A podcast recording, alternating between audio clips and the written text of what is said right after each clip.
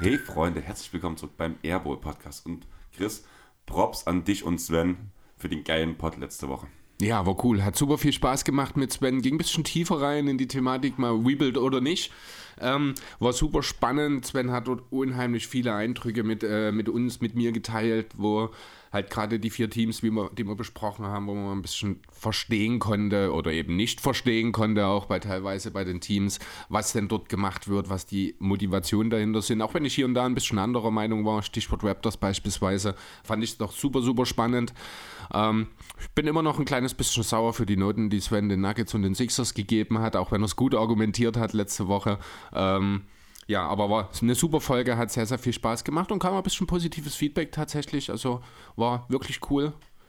Sven, du wirst es sicherlich hören, du kannst jederzeit gerne wieder bei uns vorbeikommen. Wir haben dich gern hier.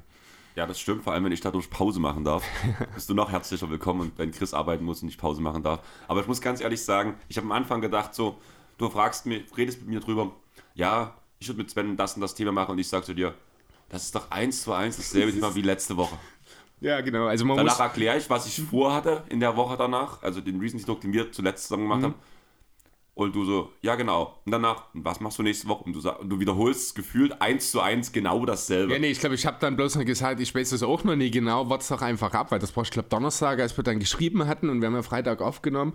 Und ich hatte zwar einen Plan, aber ich hatte halt, weil, wie gesagt, das ist ein bisschen, ne, eins, zwei, drei, ist ein bisschen schwierig gerade bei mir. Ich hatte auch keinen Bock, dir da jetzt äh, intensiv zu erklären, was wir machen, weil letzten Endes, ich habe mich ja bei der Folge auch um alles gekümmert, außer um das Bild. Das haben wir ja dann noch ganz gut gekriegt. Ich habe ja Freitag dann kleiner den Text gemacht gemacht, da wusstest du dann, worum es geht. Ich wusste auch tatsächlich noch nicht so hundertprozentig, wie sich die ganze Folge mit Sven entwickelt. Ich habe halt nur anhand der Noten, die er auf Twitter dann äh, preisgegeben hat, sozusagen mir ein paar Teams rausgesucht und dann kam überhaupt erst diese, sie wissen nicht, was sie tun, Idee im Laufe der Woche von mir. Sven fand das dann cool und ja, ich glaube, ich habe dir dann erstmal nur die Übersicht der Teams geschickt, über die wir reden wollen, ne? Genau. Und ja, kann ich schon nachvollziehen, dass du dort damit erstmal nicht allzu viel anfangen konntest. Aber ja, was heißt anfangen? Ich konnte, also für mich sah es halt wirklich eins zu eins nach Wir machen nochmal eine Trade-Deadline-Besprechung von bestimmten Teams, so wirkt genau. das auf dich, ne? Ja. Genau. Nee, aber das war sie am Ende gar nicht. Natürlich war die Deadline ein Stück weit Thema mit in dieser ganzen, äh, in diesem ganzen Kontext, aber wirklich nur am Rande, würde ich behaupten wollen. Kleiner Fun-Fact, so am Rande. Ich habe das Titelbild gestaltet anhand deiner Beschreibung im Text mhm. wo nirgendwo das Wort Bulls fällt. Ja, du hast ja die Teams vorher ich hab, gekannt. Aber, ich und du wusstest, also gerade bei den Bulls war es ja auch sehr eindeutig. Da war ja, es war eindeutig, aber ich habe mir danach das Bild gemacht, weil für mich war es so logisch, wenn sie so schreiben, muss es Bulls sein. Mhm. Dann habe ich das Bild komplett fertig gehabt und gerade diese ganze Fragezeichen im Bild, die musste ich alle einzeln einfügen. Es ja. war jetzt nicht so, dass das halt so, also es hat doch ein bisschen länger gedauert, obwohl mhm. es ein relativ einfaches Bild war. Ja. Und danach bin ich mit dem Bild fertig und denke mir so, scheiße, reden die überhaupt über die Bulls? Also ich saß halt wirklich, ich war ja in Hamburg, muss man dazu sagen, ich gebe ja. eine kurze Zusammenfassung. Ich saß in Hamburg im Restaurant und habe das gemacht. Während Lisa und Christa mich angeguckt haben, so, okay, okay, okay. Aber ich so, ich habe keine Zeit mehr, ich muss das jetzt machen. Ja, zehn Minuten mal. Ja. Ja, nee, aber war gut, hat mir auch gefallen, deswegen. Und ich wusste ja auch, dass du eingebunden bist, deswegen, selbst wenn es jetzt nicht ganz hundertprozentig vielleicht mit unserer Aufnahme übereingestimmt hätte, hätte ich wahrscheinlich gesagt, das passt, das ist okay, es trifft zumindest den Kern. Ich war sehr stolz auf dich, also auch, wo ich dann gerade, also äh, wir sind ungefähr zur, zur Folgenveröffentlichung nach Hause gefahren mhm. und saßen gerade im Zug. Und immer kam die Benachrichtigung, Erbe Podcast. Dass ich Werbung gemacht habe. Ja. ja, ja. Und da habe ich doch Lisa gesagt, weil ich habe mich auf dem Hinweg gefühlt noch beschwert dass Aha. du halt eins zu eins dieselbe Folge machst wie vorher, dann auch mit der Beschreibung. yeah. Und dann so, ja, wenigstens das kann er. Nee, das war, also dadurch, dass du ja das ganze Wochenende in Hamburg warst, war mir das schon auch bewusst, deswegen habe ich so nie nochmal angesprochen, dass ich dann nur Samstag Werbung alles mache. Ich glaube, ich habe sogar an Hashtags gedacht, wenn mich nicht alles täuscht. Ja, geguckt. Ich weiß das auch ehrlich gesagt gerade gar nicht mehr. Aber ja, nee, das war relativ klar. Und wie gesagt, also ist eine sehr lange Folge. Ich glaube, wir waren dann doch fast bei drei Stunden, wenn mich nicht alles täuscht. Und wurde dann auch später am Freitagabend, aber super Folge, super viel Spaß gemacht. Ja. Klasse. Also macht doch mega viel Spaß beim Hören. Kurze Zusammenfassung, bevor wir anfangen. Ähm, Thema Hamburg. Ähm, ich habe jetzt eine Freundin aus dem Ketis, die war im Endeffekt mit, weil ja die Freundin, mit der es eigentlich geplant war. Erzähl erst mal, was du genau in Hamburg gemacht hast, weswegen du in Hamburg warst. Ich glaube, das ist gar nicht ja. mehr so ganz bekannt gerade. Ja, oder? das kommt ja gleich. Ähm, ja. ich habe halt zu Weihnachten noch Freundin, die auswandern nach Australien, ähm, eine Eintrittskarte für den Podcast Hagrid's Hütte geschenkt, den ich im Juni ungefähr kennengelernt habe. Und es gibt auch diese wunderschöne Spotify Wrapped-Option, Chris. Diese was? Diese Spo Spotify Wrapped-Option. Wo Kenn dir. Spotify am Ende des Jahres sagt, du hast so und so viele so, Minuten die, ja. den und den Podcast gehört. Recap meinst du? Ja, aber es nennt sich Wrapped bei. Ähm, Nennt ihr es so? Okay. Also die Zusa Jahreszusammenfassung halt. Genau. Alles klar. Und ich habe ja im Juni angefangen, Hack- Hagrid's Hütte zu hören. Und hatte Ende des Jahres 9700 Minuten Hagrid's Hütte auf dem Schirm. Wie viele Folgen waren das ungefähr? Wie, wie weit warst du dort? Buch 5. Naja, gut, da hast du aber ordentlich was geschafft. Also du hast mich ja auch angesteckt inzwischen. Ich bin, ich glaube, Kapitel 15, Buch 2 inzwischen. Also ich komme auch gut voran. Die sind aber auch cool, die zwei. Muss ich wirklich sagen, Manu und Michel, äh, fettes Shoutout. Ich war ja, ich habe ja gedacht, dass du dann halt gesagt hast, du gehst zum Live-Podcast von denen, dass die durch sind und dass sie quasi jetzt ausgewählte Folgen oder sowas nochmal live machen. Aber die sind wirklich noch mitten im letzten Buch, hast du, ich glaube, gesagt Genau. gerade, ne? Also die haben ungefähr, glaube ich, Buch 5 angefangen mit Live-Shows. Mhm. Was sehr schön ist, gerade bei dem Punkt, ähm, werde ich dann auch später erzählen, dass sie halt auch ihre, ähm, ähm, jetzt komme ich gar nicht im Namen. Ihre Glycer- Hüttis. Die, die Glycerins. Die Glitterwins, die ja. Glitterins, ähm, danach haben und erzähle ich danach gleich was, wo ich, wenn wir bei dem Punkt Podcast sind, auf jeden Fall die Freundin, mit der ich halt eigentlich hin wollte danach, ähm, die, deren Oma ist gestorben und da fiel die Beerdigung auf das Wochenende, sprich, ich brauchte jemanden, der mitkommt. Was ganz cool war, war, es hat, also im Endeffekt hat sich erst niemand gemeldet, bis auf Lisa. Lisa ist eine Arbeitskollegin aus dem Kedis und die hat Bekanntschaften in Hamburg und wir hatten dann kostenlosen Schlafplatz auch gleich noch mit, das war auch cool. Passt. Und dass sie mir danach am Freitag nach der Arbeit direkt losgefahren, haben uns von Christian ein bisschen die Stadt zeigen lassen, waren im Café Stark, hieß das am Anfang. Christian ist der Bekannte von Lisa. Genau. Ne? Ja. Bei dem Café Stark, was ganz cool war, war eine richtig urige Bar. Hat Spaß gemacht und war cool.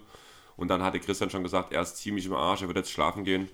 Und dann wollten Lisa und ich die Reeperbahn unsicher machen.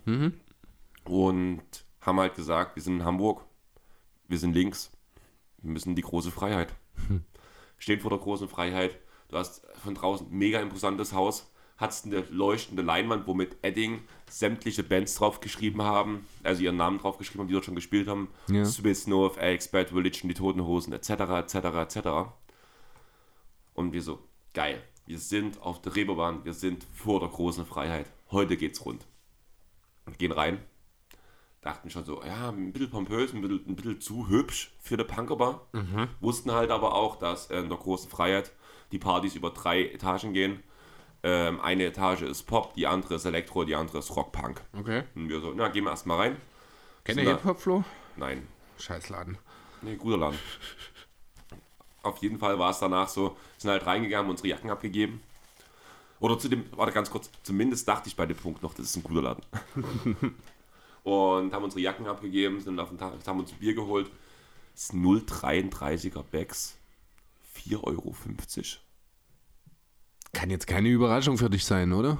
Doch, Echt? das ist fast, das sind Fasspreise bei uns. Ja, aber ich rede von der Flasche. Ja, ja, ich, ich habe schon verstanden, was du meinst. Aber also es überrascht mich jetzt weniger tatsächlich. Ich meine, wir haben halt auch in L.A. für 12 Dollar Bier trinken müssen im Stadion. Ist natürlich ein schwieriger Vergleich. 18. In der, nee, 18 waren es sogar, stimmt, genau, ja. Und die Hälfte davon, 9, 8 oder 9 Euro war die Cola, genau. Ähm, ja, nee, das sind die Preise. Das wundert mich nicht. Ich denke, wenn du in eine angesagte, höherklassige Bar in Dresden gehst, bezahlst du dasselbe. Ich weiß, die große Freiheit ist jetzt nicht das. Doch, ähm, doch, aber im ist Grunde, genau also, das, ist also, genau aber das. ja, genau. Also letztlich will ich darauf, ich hätte es jetzt anders versucht zu beschreiben, aber letztlich ist es halt genau das. Das sind keine ungewöhnlichen Preise. Also es überrascht mich nicht, muss ich ehrlich sagen. Ich war entsetzt. Danach, wir kamen halt rein, haben unsere Jacken abgegeben, während wir anstanden, um unsere Jacken abzugeben, lief Blink 182 mit All the Small Things und ich dachte bloß so, ah ja, cool, wir sind auf dem richtigen Flur. Bisschen zu zeitig für den Song, aber hey, vielleicht wollen die einfach nicht bloß so Mainstream spielen. Hm. Danach kam ganz viel andere Musik, ganz viel elektronische Musik, ganz viel Popcharts, bis sogar Atemlos von der Lene Fischer kam. Ach, da ist dieses Scheiße, komische ja. Reel entstanden bei mir, wo ich halt wirklich auf der Tanzfläche fast angefangen habe zu weinen, weil ich nicht wusste mit mir wohin. Ja, verständlich. Und dann sind wir zur Security gegangen und haben gefragt, wie wir auf die anderen Floors kommen. Ja, die Aussage, wie mir auf die anderen Floors kam, war, ihr geht raus, nehmt den Eingang nebenan und geht wieder rein. das ist eigentlich Und dann war, und was ist, wenn wir wieder hier rein wollen bei euch? Dann müsst ihr euch wieder anstellen. Und wieso unsere Jacken? Die nimmt er mit. die müsst ihr mitnehmen oder ihr stellt euch draußen an. Und ich denke mir so, what the fuck. Also die haben quasi auch wirklich für jeden ihre, sind das mehr als die zwei Eingänge? Nee, es sind drei, also sind Also drei die- Eingänge. Drei Eingänge, Ja. drei Floß sozusagen. Okay, und die haben für jeden eine eigene Garderobe. Und weil für jeden dann nochmal 2 Euro, immer wenn du den Floh wechselst mit Ja. Jacke. Ja, es ist schon hart. Das Also ist ziemlich hart. Ja. Und danach, okay, gut, äh, wir holen jetzt unsere Jacken und wir wussten halt, wir wollten auf den Rockflur gehen und danach halt nie wieder in den Eingang reinkommen, Mhm. Ja. wo ich sagen muss, Licht und alles, also gerade für Leute, die so Pop-Charts, ein bisschen Elektro hören, Mhm. die haben dort schon Spaß gehabt. Also die Lichtshow war geil, der DJ war super. Also wenn du mich zu Pop tanzen siehst, also und das war ja wirklich, also ich habe fast die ganze Zeit durchgetanzt. Nicht, also mit mehr oder weniger Emotionen dahinter im Vergleich zu sonst, aber Außer zu Helene Fischer. außer zu Lene Fischer, da habe ich viele Emotionen gezeigt, weil ich fast geweint hätte. Aber ähm, war es schon cool. Also es lohnt sich und vor allem Eintritt frei. Das muss halt Das wirklich ist, sagen. Das ist eine ja, coole dann, Sache. dann tut das mit dem Garderoben dann vielleicht auch nie ganz so weh, weil normalerweise bezahlst du halt ein bisschen Eintritt, den hast du dann an den Garderoben vielleicht noch ein zweites Mal oder so. Genau. Aber Auf jeden Fall trotzdem haben wir uns bei der Security halt gefragt, oder haben wir gefragt, ähm, hier Leute, wo ist denn der Rockflur? Ja, das ist der linke Eingang. Gehen zu dem linken Security. Ja, normalerweise ist hier Rock, aber heute ist Balkan Beat. Gutes Timing. Okay, okay. Geil. Danke. Und das wusste die Security nicht? Die von dem an, also da ist es so diese typisch, da weiß der eine nie, was der andere Ja, so, ne, alles klar. Weil der vor dem anderen es- Flur ja. steht, weiß auch nicht, was auf dem anderen geplant ist. Oder, na. Genau, ungefähr so muss es Geil, gelaufen ja. sein. Wir dann gesagt, okay, gut, lass uns noch ein bisschen rumgehen, wir finden schon irgendwas. Und da haben wir eine riesengroße Leuchtreklame gesehen. Es war eine groß, riesengroße Gitarre und auf dem Gitarrenhals stand The Only Rock Bar from Hamburg. Hamburg. Und wir so, hier sind wir richtig. Okay. Gucken so hin und das war so ein ganz schmaler Gang, wie in jedem Horrorfilm, so eine Treppe runter. und unten am Das Ende ist der quasi wie, wie im Rainbow die Treppe hoch zum Klo. Ja, ja. ungefähr so. Bloß, dass du halt links und rechts keine Verkleidung hattest, sondern wirklich blanken Ziegelstein. Okay. Und in diesem kleinen, schmalen Gang siehst du am Ende des Ganges siehst du einen Security stehen, der gefühlt den kompletten Gang einnimmt. Okay. Aber irgendwie hat's was. Lass mal runtergehen. Tipp, tipp, tipp, tipp, tipp, tipp, tipp. Gehen runter. Der so, wollt ihr hier rein? So, ja, Rockbar klingt gut. Ja, okay. Macht er die Tür unter sich auf, schiebt uns wirklich rein, ist ungelogen, nimmt die Hand in unseren Rücken und schiebt uns rein. ähm, dieser ganze Club war kleiner als mein Wohnzimmer. Okay. Es lief Elektro in the only Rockbar of Hamburg. Super. Und wie hieß die eigentlich? the only Rockbar. Ach, die hieß direkt so. ja, Okay. das war das mu Traurige. muss ich glatt mal googeln. Und wir waren die einzigen Gäste. Aha. Wir haben uns umgeguckt. Security ging gerade auf Toilette. Wir so, äh, Lisa, wollen wir wieder gehen? Ja. Sind hoch, haben danach uns was bei Burger King zu essen geholt und sind danach halt nach Hause. Sicher, dass die so hieß? Ja. Also zumindest Der Only Walkbar? na, Finde ich jetzt so bei Google erstmal nichts es mit dem Namen. stand zumindest so am Eingangsschild dran und auf diesem Reklameschild. Von Okay. daher gehe ich davon mal aus. Auf jeden Fall danach halt haben wir gesagt, okay, wir gehen schlafen. Nächsten Tag danach halt ausgeschlafen. Alles entspannt, haben danach ähm, noch ein bisschen ein paar Touren durch Hamburg gemacht, waren bei den Landungsbrücken, waren in der Speicherstadt. Also die Speicherstadt von Hamburg ist wirklich sehr empfehlenswert. Also wer so ein bisschen sich gern umguckt, da, du hast halt einen Hafen in der Nähe. Du hast halt diese typischen Gebäude für Hamburg halt, diese Hafengebäude. Das ist halt echt beeindruckend, sieht echt cool aus.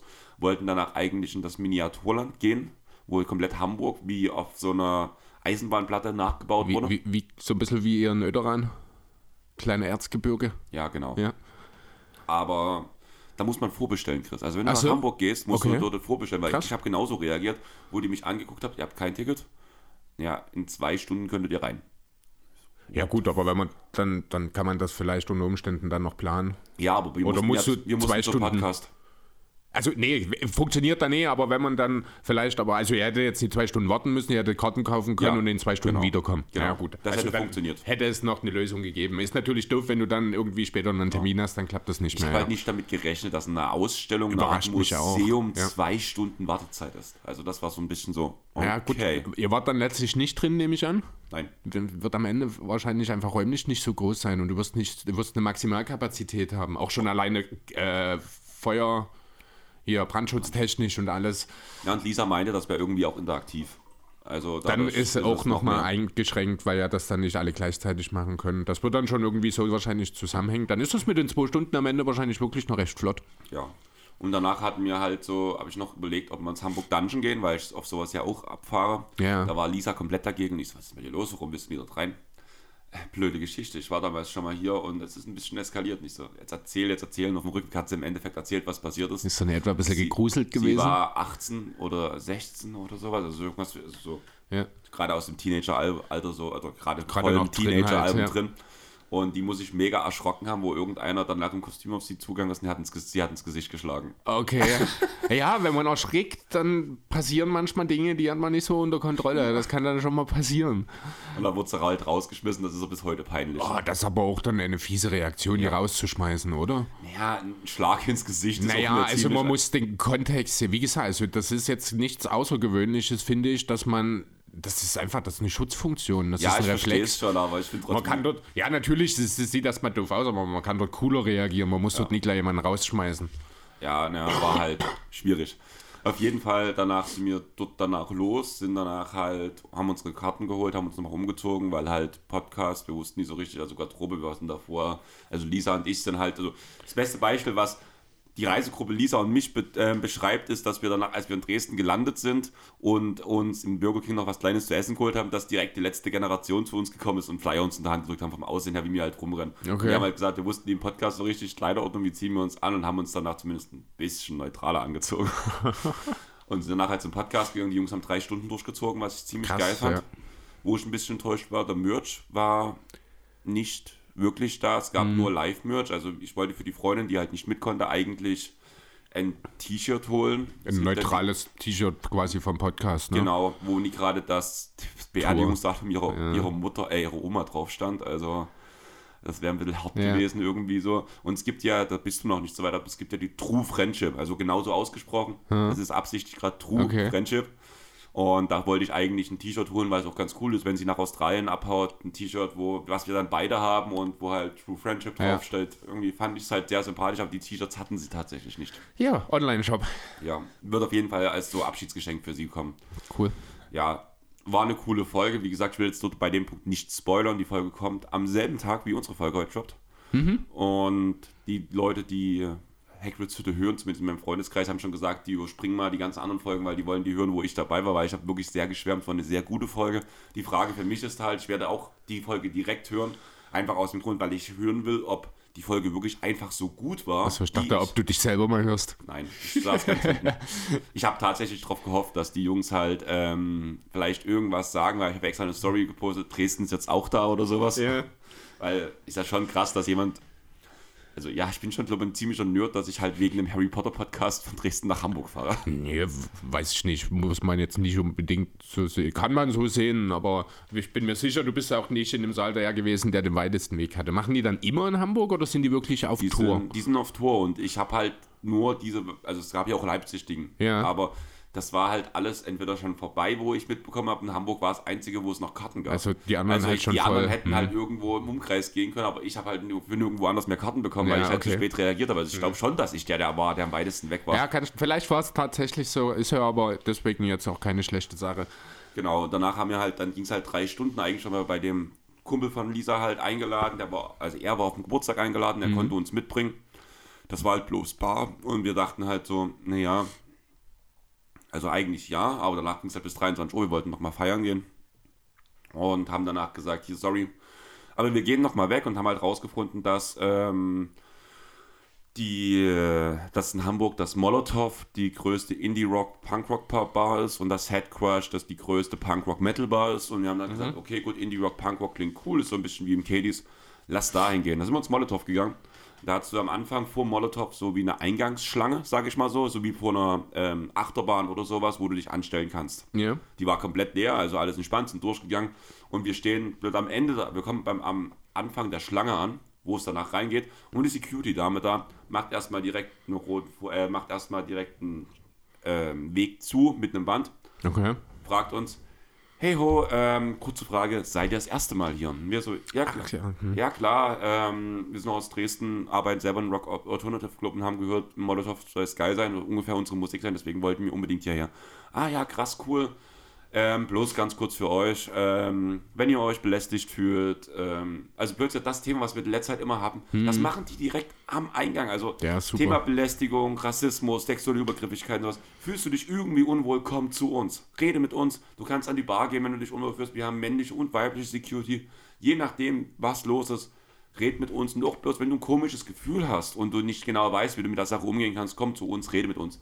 Mega geil, du hast richtig gemerkt, das war halt, blöd gesagt, diese Rede, die sie gehalten hat, war wie vom Band, weil sie das jedem Gast sagt. 20 Mal am Tag dann am Ende. Ne? Aber wichtig ist die Message am Ende, dass du das halt nicht immer mit 100% Überzeugung, wenn du es mir einfach am Tag sagst, ist ganz egal. Aber eine coole Sache auf jeden Fall. Vor allem, weil du bei dem Punkt ja schon rausfiltern kannst, die und die Leute, wie, wie reagieren sie drauf. Ja. Also wir haben halt direkt so gesagt, ah, geil, dass ihr das macht, ich finde das super, wir würden Ja, uns das wünschen bei Leute uns im Club. Ne? skeptisch drauf reagieren, dann Genau. weißt du ganz genau, was das für Leute sind dann. Genau. Ja. Mhm. Und das fanden wir halt so geil. Also danach war halt so, haben wir auch, da haben wir auch direkt ihr gesagt, die hat uns auch ein, ähm, noch eine Karte in der Hand gedrückt, wo die diese Awareness-Schulung gemacht haben für Mhm. unsere Türsteher, habe ich direkt, weil wir drüber geredet haben, dass wir das halt auch brauchen, brauchen in Dresden sowas. Fand ich auch geil. Danach gehen wir halt rein so und die ruft bloß so hinterher. Irgendein Namen, halt ein Typ am Einlass. Die sind aus Dresden, die kommen kostenlos rein. Oh, cool. So, okay, cool. Läuft. Sind danach da reingegangen, richtig ja, abgeranzter Punkerschuppen, richtig geil, hat richtig Spaß gemacht. Ja, ich habe mal gegoogelt jetzt hier so ein bisschen die Bilder. Es ist ja, ich, ich weiß, was du meinst. ist genau mein Club, also ist genau mein Feeling. Ich hätte den jetzt auch von außen nie unbedingt als solches inter- interpretiert. Der wirkt im ersten Moment irgendwie wie so, wie so ein Kiosk. Genau. Ja. Und auf jeden Fall war es danach so, kommt dann halt rein. Die DJs spielen Songs, die ich noch nie gehört habe und ich fand's geil. Okay. Lisa war ziemlich fertig, wir sind an dem Tag ungefähr 20 Kilometer gelaufen, die hat sich in die Ecke gesetzt und hat halt ihr Bier getrunken, hat die Musik halt genossen. Und irgendwann komme ich zu ihr und die sagt so, naja, ich würde noch ausringen und mach Schluss. Wenn du willst, kannst du gern bleiben. Ich so, ich würde schon gern bleiben, ich genieße das gerade hier. Naja, wir reden noch mal, wenn ich ausgetrunken habe, haben wir gesagt. Okay, ich komme halt zurück, da erzählt sie mir so, na, die Gruppe hier vor mir, total niedlich, der Typ hat mich gerade angequatscht, ähm, als war halt ein Typ mit fünf Mädels und sowas, ob mir bei mir alles gut ist, weil ich halt so fertig aussehe und so ein bisschen traurig und sowas. Und, so, und Lisa muss halt ganz sagen, nee, nee, ich bin bloß, wir waren halt, sind halt aus Dresden hier, waren die ganze Zeit unterwegs und ich bin halt mega fertig und mega müde, ich will halt Ja. schlafen und mach gleich los. Auf jeden Fall, ich so, Lisa, du bist mir wirklich nicht böse, wenn ich hier bleibe. Die so, nee, mach ruhig. Also ich weiß ja genau, wie du halt tickst bei guter Musik und sowas und dass das genau dein Club ist, so vom Aussehen her wusste sie halt auch und bleib ruhig. Ich habe schon da mit den ersten drei Leuten gequatscht, in einem Pasco-Shirt, in einem Turbo-Start-Shirt. Ich war glücklich. An dem Tag hat auch Pasco in Dresden, äh, in Hamburg gespielt. Das hat mich ein bisschen geärgert, dass ich Podcast-Karten hatte, wenn Pasco in Hamburg Ja. spielt. Und auf jeden Fall, ich so, okay, ich brauche jetzt Anschluss. Gehe ich zu dem Typen hin, der Lisa angequatscht hat. Ey, du hast doch meine Freundin angequatscht, oder? Dem ist das Gesicht eingeschlafen. ich, genau. Weil der genau, weil der dachte, ich will den jetzt zusammenscheißen. Und du hast nicht gesehen, der hat, hat verzweifelt zu Lisa gesagt, was hast du ihm erzählt so in die Richtung? Und ich so, ja, Lisa ist mega am Arsch. Ich will noch irgendwie feiern gehen, kann ich bei euch anschließen? Jemand hat angefangen zu lachen. Geil. Und er so, ähm, du kannst gern mitkommen, wir gehen aber jetzt weiter in einen anderen Club und ähm, da kommt Elektro. Und ich so, na nee, da bleibe ich lieber hier. Gehe ich an der Bar und irgendwie tippt mir so ein Typ auf die Schulter von hinten. Jo, hier mal eine blöde Frage, wo, seid, wo bist du denn her? Und ich so, ähm, Dresden. Ah, krass. Also habe ich mich doch nicht getäuscht. Du und deine Freundin arbeiten im Kedis, oder? Krass. So, okay, ja. Naja, ich habe früher in Dresden studiert. Und das war halt so. War Wahnsinn. cool, ne? Mal eben in Hamburg wieder erkannt worden. Ist cool, ne? Also Ja. Thema, ich, mit mir kann man nirgendwo hingehen, ja. Definitiv. Aus, Egal. Ausrufezeichen. Ja. Ja, danach halt irgendwie bis um vier feiern gewesen, ausgeschlafen. Den letzten Tag waren wir danach beim Planten und Blom. Was denkst du, was das ist? Keine Ahnung. Planten und Blom?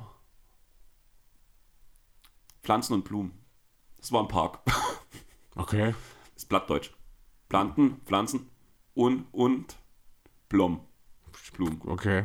War cool, also war ein wirklich hübscher Park. Wir hatten halt nie so viel Zeit, haben gesagt, Mhm. wir fahren nochmal. Das war halt von mit der, mit der U-Bahn drei Stationen weg. Okay. Und danach sind wir halt nach Richtung nach Hause gefahren. Und danach bei mir noch ähm, mit Freunden Tenacious D geguckt. Und danach ging das Ostergame los. Aber Ja. ja. Chris, meine Frage an dich, um mal ins Thema einzusteigen, nach 24 Minuten. Was hast du vom Ostergame gesehen? Äh, vom Game oder vom Weekend allgemein? Weekend. Ah, viel nicht, muss ich ehrlich sagen. Also der Freitag ist völlig an mir vorbeigekommen. Das Einzige, was ich von dem Celebrity Game mitgenommen habe, ist ein Meme, das in den Tagen danach durch die äh, Medienlandschaft ging, so nach dem Motto, DJ Metcalf hat in dieser Saison mehr Double-Double als Ben Simmons. Das ist im Grunde alles, was ich äh, von dem All-Star Celebrity Game mitgekriegt habe. Der Freitag ist Wer halt auch... DJ Metcalf? Das ist ein NFL-Spieler. Ein Footballspieler. Okay.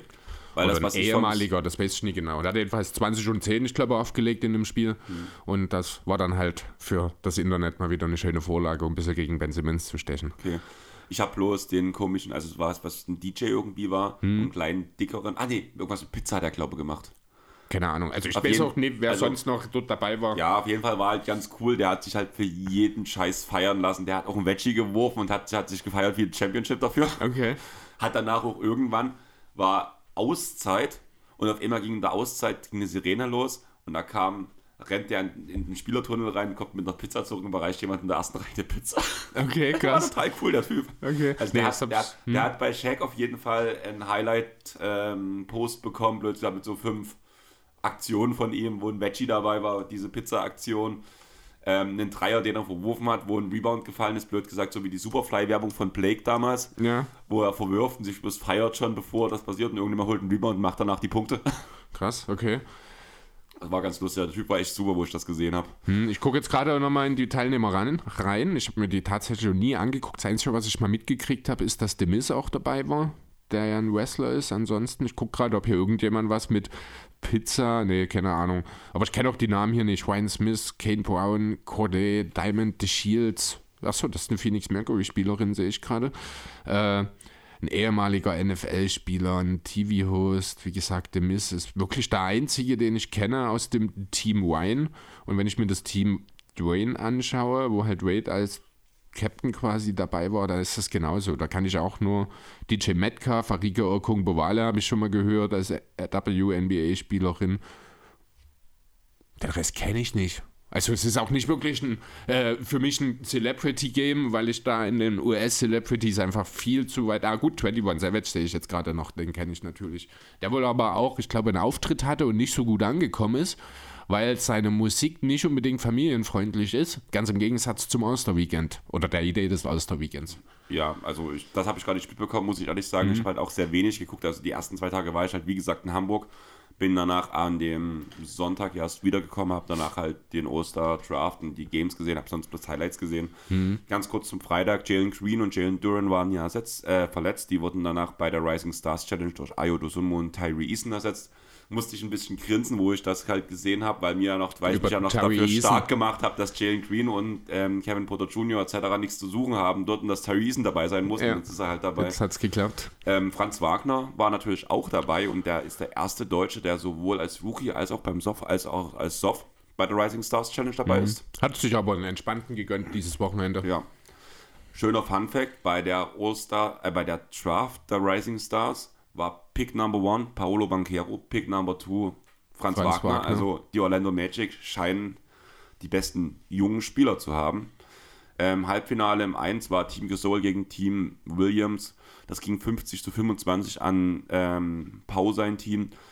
Alvarado war Topscorer ähm, mit 13 Punkten. Team Williams ähm, hatte Murphy als Topscorer mit 9 Punkten. Das zweite Halbfinale war halt Team Noah gegen Team ähm, Terry. Das ging 40 zu 32 an Team Noah. Die G-Liga hatten eigentlich, muss man ehrlich sagen, keine, Keine Chance. Chance. Also die haben sich immer Sollte wieder auch so sein. Ja, die haben sich immer wieder rangekämpft, haben gut gekämpft, aber war halt schon ein bisschen schwierig. Ja. Topscorer von Team Noah war Quentin Grimes mit 13 Punkten und bei den G-Ligern Mac McClung, über den wir später auf jeden Fall noch reden müssen, ähm, hat mit 10 Punkten den Topscorer für die G-Liga gemacht. Im Finale stand im Endeffekt Team Noah gegen Team Gesol. Ähm, Im Finale wurde endlich mal Defense gespielt, muss man sagen. Da können die All-Star-Game-Teilnehmer sich mal eine Scheibe abschneiden, weil das hat dort echt gefehlt. Und ja, der Siegtreffer passierte durch ähm, Jose Alvarado. Jose, ja? Angekündigt. Angekündigt habe José, ich, hier- wohlgemerkt, ja. habe ich ja auch stehen. Er hat nämlich eine Wette laufen Ja. mit Donovan Mitchell. Und Alvarado hat vorher gesagt, ich beende das Spiel. Und je nachdem, wenn er das Spiel nicht beendet hätte, hätte er das Essen ausgeben müssen. So musste es Mitchell. Der hat aber auf Twitter gleich reagiert und hat, er, ich glaube, dann irgendwas von wegen Bending Machine, also ich gebe dir was aus einem äh, Snackautomaten oder sowas, hat er dann auf Twitter geschrieben als Okay, Einlösung. Okay, das habe ich halt hab ich gar nicht mitbekommen. Auf jeden Fall wurde Alvarado dann auch zum Rising Stars MVP gekürt. Ähm, der Topscorer von Team Noah war Quentin Grimes mit 14 Punkten. Bei Team Gesol war alles ein bisschen ausgeglichener. Ausgeglichener Benedict, Benedict Matherin mit 7 Punkten. Alvarado hat 5 Punkte gemacht. Ähm, Scotty Barnes 6 Punkte. Also war eine sehr ausgeglichene Teamleistung im Finale. Ja, dazu noch erwähnungs erwähnenswert in Bezug auf Alvarado, dass er mit Mikro ausgestattet wurde und hat echt für sehr guten Unterhaltungswert gesorgt, auch die ganze Zeit. Ich glaube auch Helly auch. Nee, Hell, Helly, ich weiß nicht genau. Also von Alvarado wurde halt auch im Rückfeld. Also ich habe es ja nicht gesehen, äh, also mir nicht live angesehen, nur ein bisschen dann die Recaps mir angeschaut. Und ähm, es waren auf jeden Fall zwei Spieler, die das Es sind zwei haben. Spieler. Es ist ja auch beim All-Star-Game dann gewesen. Da war es zum Beispiel Luca, der aber wohl nicht ganz so abreißen konnte, wie das halt Alvarado am Freitag gemacht hat. Ähm, der scheint dann auch durchaus einen sehr hohen Unterhaltungswert auch zu haben, der Kerl. Ja, cooler Typ auf jeden Fall. Mhm. Hast du noch was zum Freitag? Weil ich mhm. das All-Star-Weekend halt relativ schnell. Genau. Ich halt das Wichtigste hier stehen, so ein paar kurze Sachen. Ja, so wie, wie du jetzt gesagt hättest, also zum Beispiel die Ergebnisse, die habe ich mir nicht mal aufgeschrieben, weil das ist einfach völlig irrelevant. Ja, ich wollte es halt kurz ja. erwähnt haben, deswegen habe ich es ja auch ein bisschen abgerissen. Normalerweise ja. würde ich ja auf sowas mehr eingehen, hm. weißt du ja auch. Ähm, Samstag Skills Challenge Team Antetokounmpo ohne Janis Antetokounmpo. Dafür mit True Holiday, weil er ja angeschlagen war. Ja. Natürlich waren Alex und Hannas trotzdem mit dabei. Team Jazz war Jordan Clarkson, Walker Hessler und Colin Sexton. Ja, und die Team Wooks, Bankero, Traden Ivy und Jabari genau. Smith Jr. Der erste, also es war halt wieder in drei Passagen unterteilt. Der erste Ablauf war ein Parcours, danach Passen, danach Werfen. Für den Parcours gab es 100 Punkte, fürs Passen gab es 100 Punkte, fürs Werfen gab es 200 Punkte. Runde 1 gewannen die Rookies, Runde 2 und 3 die Jazz. Damit hatten die Jazz im Endeffekt mit 300 Punkten danach die Skills Challenge gewonnen. Ich glaube, viel mehr braucht man dazu nicht sagen, außer dass Heimsieg. niemand gefühlt dieses ganze Thema ernst genommen hat. Nee, natürlich nicht. Wie, was sagst du zu dieser Teamaufteilung? Ich finde Team Rookie cool, Team Jazz ist nun aufgrund halt der Location halt. Ich, das ist das Heimteam halt. Ich glaube, das ist ja meistens immer. in ja, irgendeiner Form. seit zwei Jahren. Oder, äh, ja, nee, da vorher war es halt hier diese Shooting Stars oder sowas, wo dann halt, genau, nee, und das Team Milwaukee, ich weiß gar nicht, ob die Titelverteidiger oder so sind, weil die sind ja auf jeden Fall auch letztes Jahr als äh, Team Antetokounmpo ja eigentlich angetreten, wenn mich nicht. Ja, von mir aus, genau. Ich, die sind wahrscheinlich als Titelverteidiger dabei gewesen, nehme ich an, dass die letztes Jahr vermutlich gewonnen haben. Weiß ich nicht. Ähm, ja, man kann da sicher auch noch mehr draus machen. Das ist schon okay. Ich habe es mir nicht im Stück äh, angesehen, deswegen kann ich, was das Format angeht, jetzt tatsächlich relativ wenig dazu sagen. Ich fand äh, das teilweise sehr wild, was die gemacht haben in der Skills Challenge, gerade diese Passing-Sequenz. Ich weiß nicht, ob es dort die Vorgabe gab, die müssen, die dürfen nicht zweimal an derselben Station werfen wahrscheinlich. Ne? Und dadurch hat, hat man gemerkt halt, die äh, Chess waren deutlich besser aufeinander abgestimmt als die anderen Teams, was natürlich daran liegt, dass zum einen Holiday halt dort reingerutscht ist und zum anderen die Wookies natürlich so selten miteinander arbeiten und deswegen keine Synergien entstanden. Deswegen ist es auch keine große Überraschung gewesen für mich, dass die Chess das am Ende gewonnen haben. Wobei man auch sagen muss, ähm, nehmt das Team Rookie, Bankero, Ivy, Jabari Smith sind die typischen Scorer, die für sich selber vorarbeiten. Mhm. Bei den Antukumbos hast du mal diese Abgestimmtheit und du hast als eigentlichen Playmaker, sage ich jetzt mal so, eigentlich nur True Holiday, mhm. während Team Jazz zumindest mit Sexton und Clarkson zwei Spieler haben, die auch gerne mal einen Ball vorlegen können. Ja, ja, da würde ich jetzt sowohl bei Sexton als auch bei Clarkson doch das stark eingrenzen, aber ich weiß, was du meinst. Zumindest Sie können Vergleich zu den anderen. Ja gut, also der beste Passer in diesem Lineup ist True, das ist, äh, denke ich, sehr deutlich zu sehen. Ja. Danach ging es auf jeden Fall weiter beim Dreier-Contest. Da haben Tatum, Halliburton, Heal, Tyler Harrow, Julius Randle, warum auch immer. Also der ist ja ein Replacement. Nach, genau. Ähm, Kevin Herter, Laurie Markan und Damian Lillard angetreten. Dabei ist hervorzuheben, Hield ähm, mit seinen 23 Punkten, Lillard mit 26 Punkten und. Halliburton, ich glaube sogar 27 in der ersten Runde, ne? Halliburton, ne? Äh, mehr, warte, ich habe es hier irgendwo stehen. Warte, äh, ich gucke schief. Halliburton 37 Punkte. Der hat das ja komplette, das komplette Moneyboy-Rack. Moneyboy ah, ja, stimmt, genau. Also er hat die erste Runde auf jeden Fall deutlich gewonnen, genau. ja, stimmt. Genau. Hat dann aber im Finale nicht mehr ganz anknüpfen können. Ganz kurz, hm? hast du einen Dreier-Contest geguckt? Du meinst am Stück oder wie meinst du? Oder also, von mir aus auch Highlights. also stückweise, Tatum? wirklich bloß. Tatum, nein. Der hat einen Pumpfake eingebaut. Ach so? Der war einen Pumpfake gebracht. Warum? Hat er noch War, so viel Zeit gehabt am letzten Rack nee, oder nein, was? Nein, das war mittig. Also der hat einfach aus wahrscheinlich, keine Ahnung, der hat einfach normale Aktionen, der nimmt den Ball, nimmt hoch, geht out, hoch, zieht den Ball wieder runter, guckt auch so, als würde jemand vorbeifliegen, fängt an zu lachen, weil er realisiert, ich bin in keiner Spielsituation. Das, war, das, das war Muskelgedächtnis wahrscheinlich. Ja, genau. Muss lachen, weil er merkt, Unsinn. Ja, okay. Geht hoch, wirft, trifft. Okay, herrlich. War total lustig. Das, also, nee, das habe ich nie gesehen. Ja. Und im Finale haben halt Hield, Lillard und Halliburton nochmal gegeneinander angetreten. Hield mit 25 Punkten, Lillard mit 26 Punkten, Halliburton hat nur 17 Punkte gemacht. Mhm. Damit war Lillard der, Dre äh, der Dreier-Champion. Frage, wäre es nicht sinnvoller, die Punkte ein, aus Runde 1 und 2 zu addieren, um den wirklichen Dreier-Champion zu küren? Kann man so oder so sehen. Und es, es ist letztlich ist es ein Art K.O.-System. Du hast ein Halbfinale, dort wirst du eliminiert und dann geht es im Finale neu los. Sonst wäre es ja, also wenn das mal beispielsweise auch äh, auf andere Sportarten in einem K.O.-System umwandelst, wenn du jetzt mal auf den Fußball schaust zum Beispiel, du hast dein Viertelfinale 3 zu 1 gewonnen, nimmst du das Torverhältnis mit ins Halbfinale? Ja, aber du trittst ja beim Fußball auch, im, also beim Fußball nicht gegen denselben Gegner an. Das ist ja dort der Fall. Du trittst ja gegen ja, dieselben Gegner an. Stimmt schon. Selbe Thematik könnte man auch über den Dunk-Contest äh, diskutieren.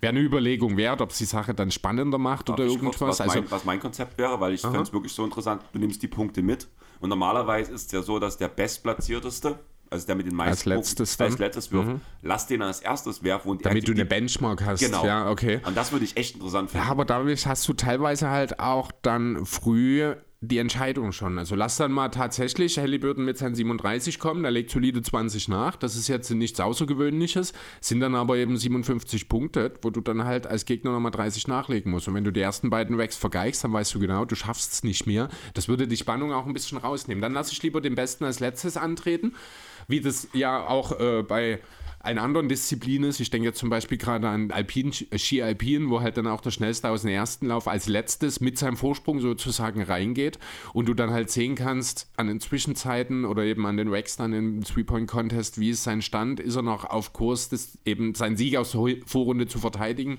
oder nicht. Man könnte das natürlich trotzdem mit oder ohne die Punkte mitzunehmen äh, umsetzen, aber da würde ich schon lieber das so sehen, also anders als du tatsächlich ich würde es halt interessant finden, weil ich halt auch gerade eine 37-Punkte-Leistung ist schon was Besonderes beim, ähm, äh, beim ja, in der Runde. Und irgendwie Schon alleine, weil es vor zehn Jahren noch gar nicht möglich war. Ja, aber mir geht es halt bei dem Punkt halt darum, dass ich das halt auch gerne würdigen würde, dass in der ersten Runde so abgerissen werde. Ja, gut, aber feierst du jemanden, der in der Vorrunde überragend war, aber dann, also der beispielsweise, keine Ahnung, der überragende Play-ins spielt, aber der in der ersten Playoff-Runde rausfällt, würdest du den feiern für seine tollen Play-ins? Ich feiere BJ Boston, der spielt nicht mal Ja, ja du, du weißt, was ich meine, oder? ja. Ne? Das, genau, also ich verstehe schon, woraus, äh, worauf du hinaus willst, aber das sehe ich ein bisschen anders, weil am Ende geht es ums Finale und da ist halt die Vorrunde, in der qualifizierst du dich nur fürs Finale, deswegen, das macht schon Sinn. Aber wie gesagt, man könnte auch durchaus sich überlegen, vielleicht auch mit einer unterschiedlichen Wertigkeit, dass du sagst, dass ähm, die Vorrundenpunkte mit 0,7 Wertigkeit reingehen und die Final mit 1, dass du halt dort einfach nochmal die Finalrunde einfach als wichtiger nimmst, ohne dass die Vorrunde komplett, ich sag mal, bedeutungslos dann für das Finale ist. Gibt es verschiedenste Möglichkeiten. Ähm, lass uns über das, ich würde behaupten wollen, Highlight des Samstags reden. Ja, ähm, fangen wir an mit den Teilnehmern. Ähm, Trey Murphy, Jericho Sims, Kenyon Martin Jr. und Jericho Sims, wieso habe ich Quentin Crimes hier stehen? Natürlich war es Jericho Sims. Ja, auf jeden Fall, es war Jericho Sims. Äh, ja, das, ich habe einen wahllosen Nick hingeschrieben. Ich bin froh, dass nicht Archie Barrett äh, hier steht. ähm, ja. Ich bin froh, dass dort nicht Derek Rose steht, weil das wäre Dank, beim Dank-Contest echt traurig gewesen. Ja, aber ich habe mich schon begrenzt auf Spieler, die ja wirklich aktiv für die Knicks an Spielen teilnehmen ja, ähm, erste Runde, Trey Murphy mit einem 360-Dank übers Backboard von Alvarado vorgelegt, der vorher den Ball geklaut hat. War eine coole Show. Also Murphy geht zuerst hoch, also spürbar zum Dank, bricht dann aber ab, dreht sich um und dann kommt eben Alvarado von hinten, klaut ihn den Ball. Murphy erst noch so, was ist hier jetzt passiert? Und dann gehen sie eben in diese LEUP-Sequenz über. Fand ich war eine sehr schöne, auch unterhaltungstechnisch schön eingebaut. Der Dank an sich war cool, aber jetzt nicht der ultimative Knaller.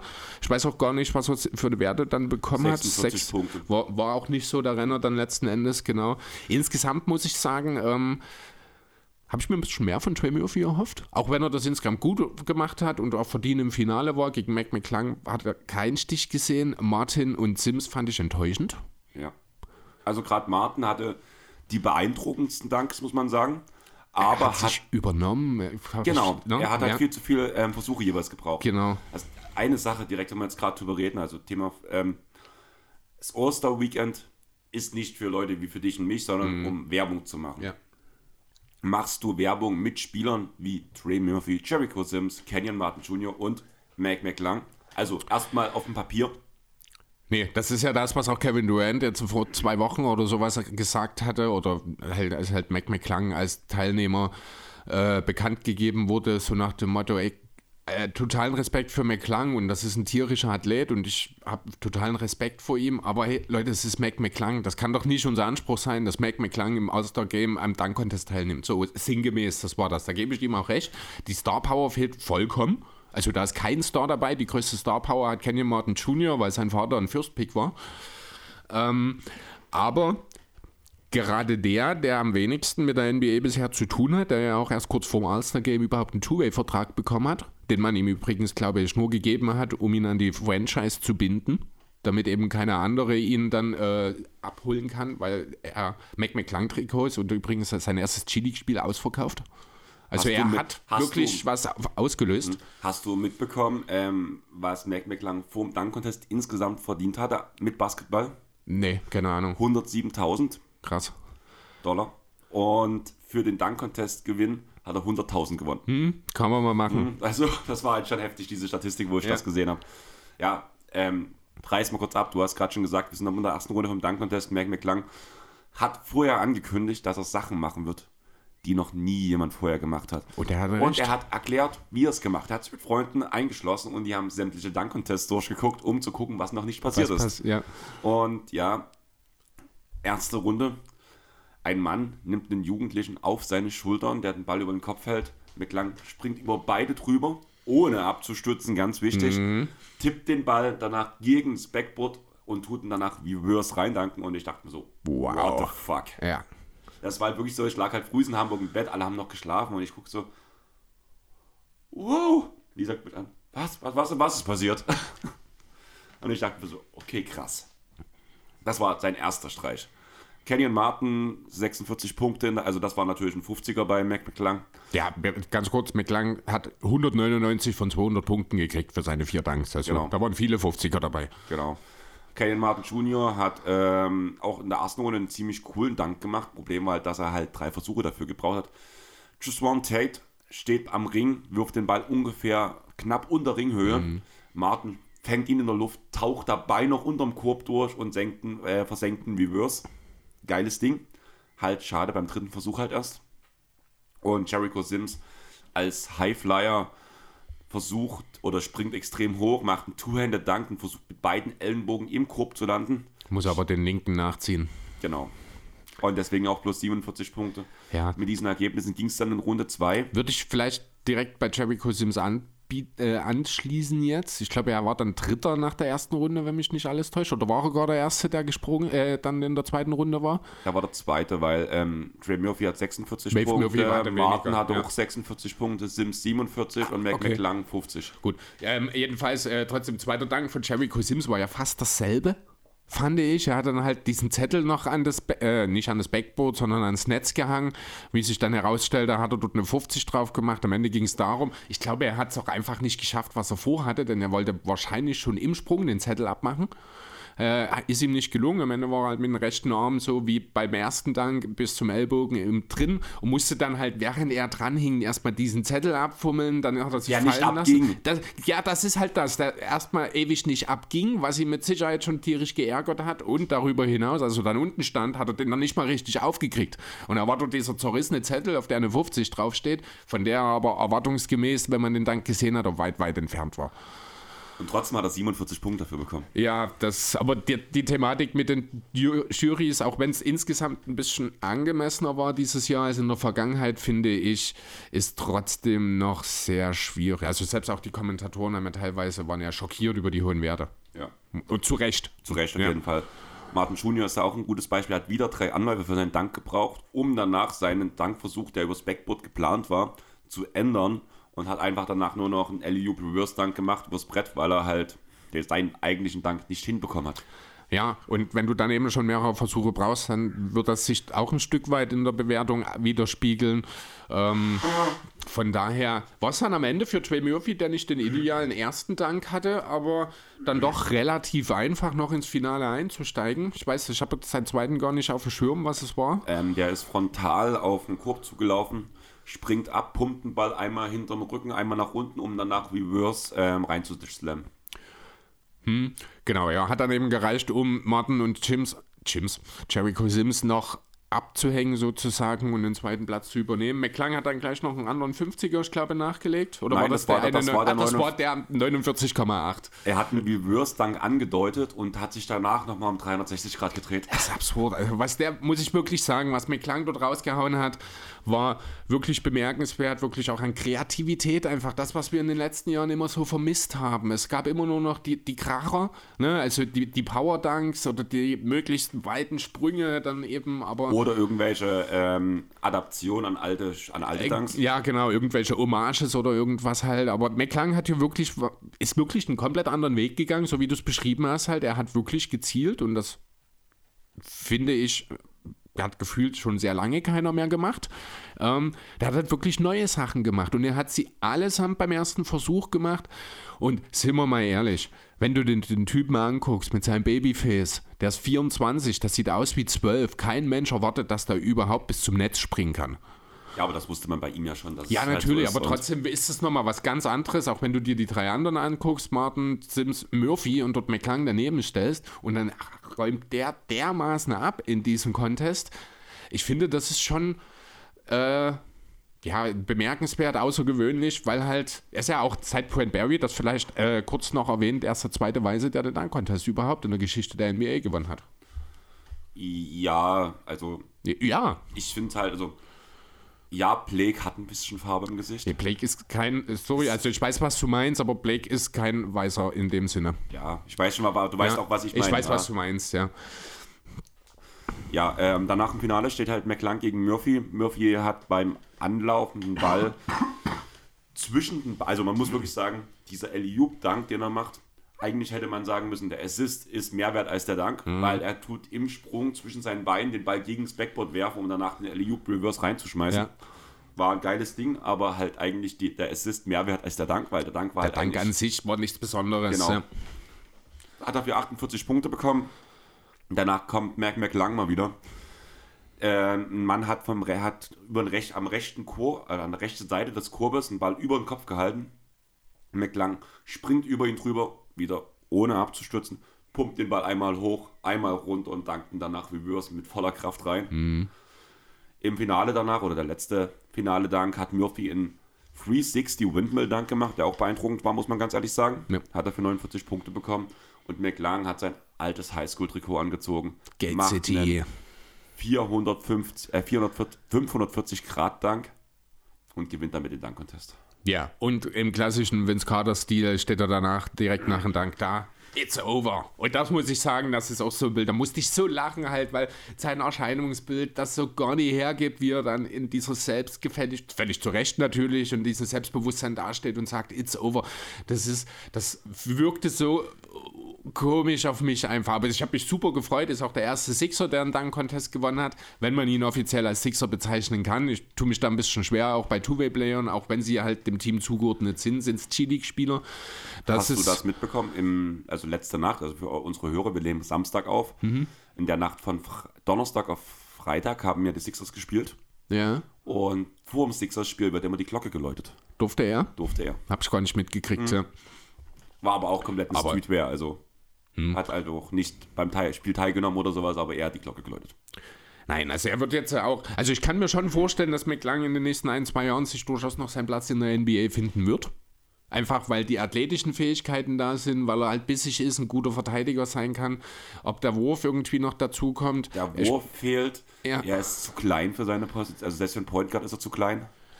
kann gar nicht genau sagen, welche Größe er hat, aber groß, besonders groß ist er nicht. Das stimmt schon. Das ist halt auch für den Danko-Test ein Riesenvorteil gewesen für ihn. Also er hat, er hat halt Sprungfedern, aber es sieht halt geil aus bei dem kleinen Spieler. ich glaube, 1,88. 1,88, ja, okay. Ist ein bisschen kleiner als Und ich ist halt dachte. auch nicht dir dadurch, dass er jetzt nicht so der Aufbauspieler ist, er ist nicht der typische Point Guard, der auch mal einen Ball verteilen kann. Ja. Er ist halt wirklich ein Scorer, Cutter. Ich glaube nicht, dass das in der NBA, NBA wird, zumindest nicht als Ja, also nicht als äh, irgendwie Star oder irgendwas, Nein, aber als Mann in der hinteren Rotation vielleicht, Selbst das der so glaube ich nicht. Nadelstiche setzen kann oder der mal so ein Momentum-Changer sein kann und wenn er bloß mal für ein paar Fouls und für einen krachenden Dank kommt, um die Team das anzustacheln. Ich kann es mir vorstellen, dass er irgendwo in der hinteren Rotation eine Rolle findet. Ähm, müssen wir schauen. Es, ich meine, er ist jetzt er ist dank Champion, er hat alles erreicht, was es für ihn zu erreichen gibt. Warum noch weiter verfolgen? Nein, Quatsch, müssen wir mal schauen. Aber so ganz ohne Grund gibt man ihm dann natürlich auch nicht einen Two-Way-Contract. Dann, er ist ja auch MVP der vergangenen G-League-Saison gewesen. Also Potenzial ist grundsätzlich da, aber der Sprung von G-League zur NBA ist natürlich ein großer. Du hast mich letztens korrigiert, dass es nicht so ist, dass er nicht der MVP war. Und wir haben Ich habe das jetzt, ich weiß, ich habe es aber jetzt die Woche auch nochmal, haben wir nicht sogar drüber geredet, habe ich das nicht sogar damals recherchiert Ja, und und du hast nichts gefunden, was er gemacht, was er erreicht hat. Live-Recherche. G-League MVP ist. Stimmt, nee, Paul Reed, Tra äh, Traveling Queen. Ich habe das aber die Woche auch noch mal gelesen gehabt. Echt, keine Ahnung. Ich Ist hatte, halt, ich hatte damals MIP gedacht. Ah, Ja. da hast du auch geguckt und das war auch jemand anderes. Ach, keine Ahnung. Ist auch egal. Jedenfalls, ähm, Jedenfalls. ja, reicht uns das jetzt auch zum Dank-Contest, oder? Genau, ich würde sagen, wir springen einfach zum Sonntag. Wie gesagt, ich bin Sonntag aus Hamburg wiedergekommen, habe mit Freunden noch danach einen Film abgemacht, damit ich irgendwie zum Osterdraft dabei bin. Ja. Der Osterdraft war tatsächlich auch das Beste an dem Sonntag, weil das Game unter aller Sau war. Mac McClung, 2021-22 G-League Rookie of the Year. Ah, Und Paul Reed im Jahr davor. okay. Und ja, der Draft war cool. Wir können ja mal ganz kurz sagen, ähm, wer Team Jannis und wer Team LeBron war. Bei LeBron war super, irgendwie hat es nie richtig. Willst du jetzt wirklich jetzt noch mal durchgehen? Okay, dann nicht. Also irgendwo, wir wollten echt nicht lange über das Auster-Weekend reden. Ist ja klar, wie lange wir da schon wieder dran sind.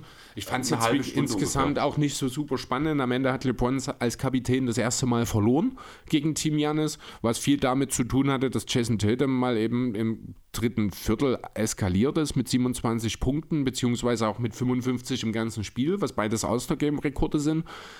Ähm, Janis spielte ganze 20 Sekunden. Hat aber zwei Punkte gemacht. Ja, ja, ja, genau. Also er hat, wie hat er vor dem Spiel gesagt, er würde alles geben, was er kann.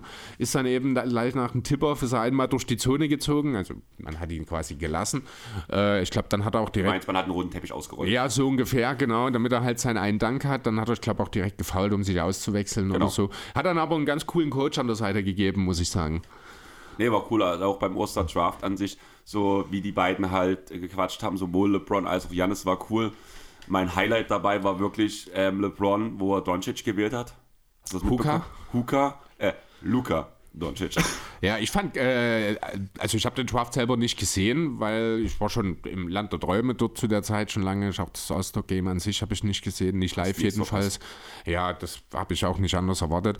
Ähm, was ich im Rückblicken dann noch gelesen zumindest habe und mir dann nochmal angeschaut habe, war ganz lustig, war Jokic, der ja mit, ich glaube, Markanen am Ende noch übrig war Genau. und aber sich offenbar nicht darüber bewusst war, dass Markanen noch neben ihm steht. Also Jokic dachte, er wäre der ist Letzte. einfach losgelaufen. Genau, und ist einfach schon in Richtung LeBron gegangen und LeBron guckt auf seinen Zettel. Hm. Ja, ich hätte dich jetzt gezogen, so nach dem Motto. Ähm, ja, super lustig. Äh, Jokic hat ja dann am Ende auch gesagt, ich bin nicht für so ein Spiel gemacht. Ich hätte mich auch als letztes gepickt, deswegen, ich habe nicht, ich hab nicht gewusst, dass Lauchi noch dasteht, so nach dem Motto.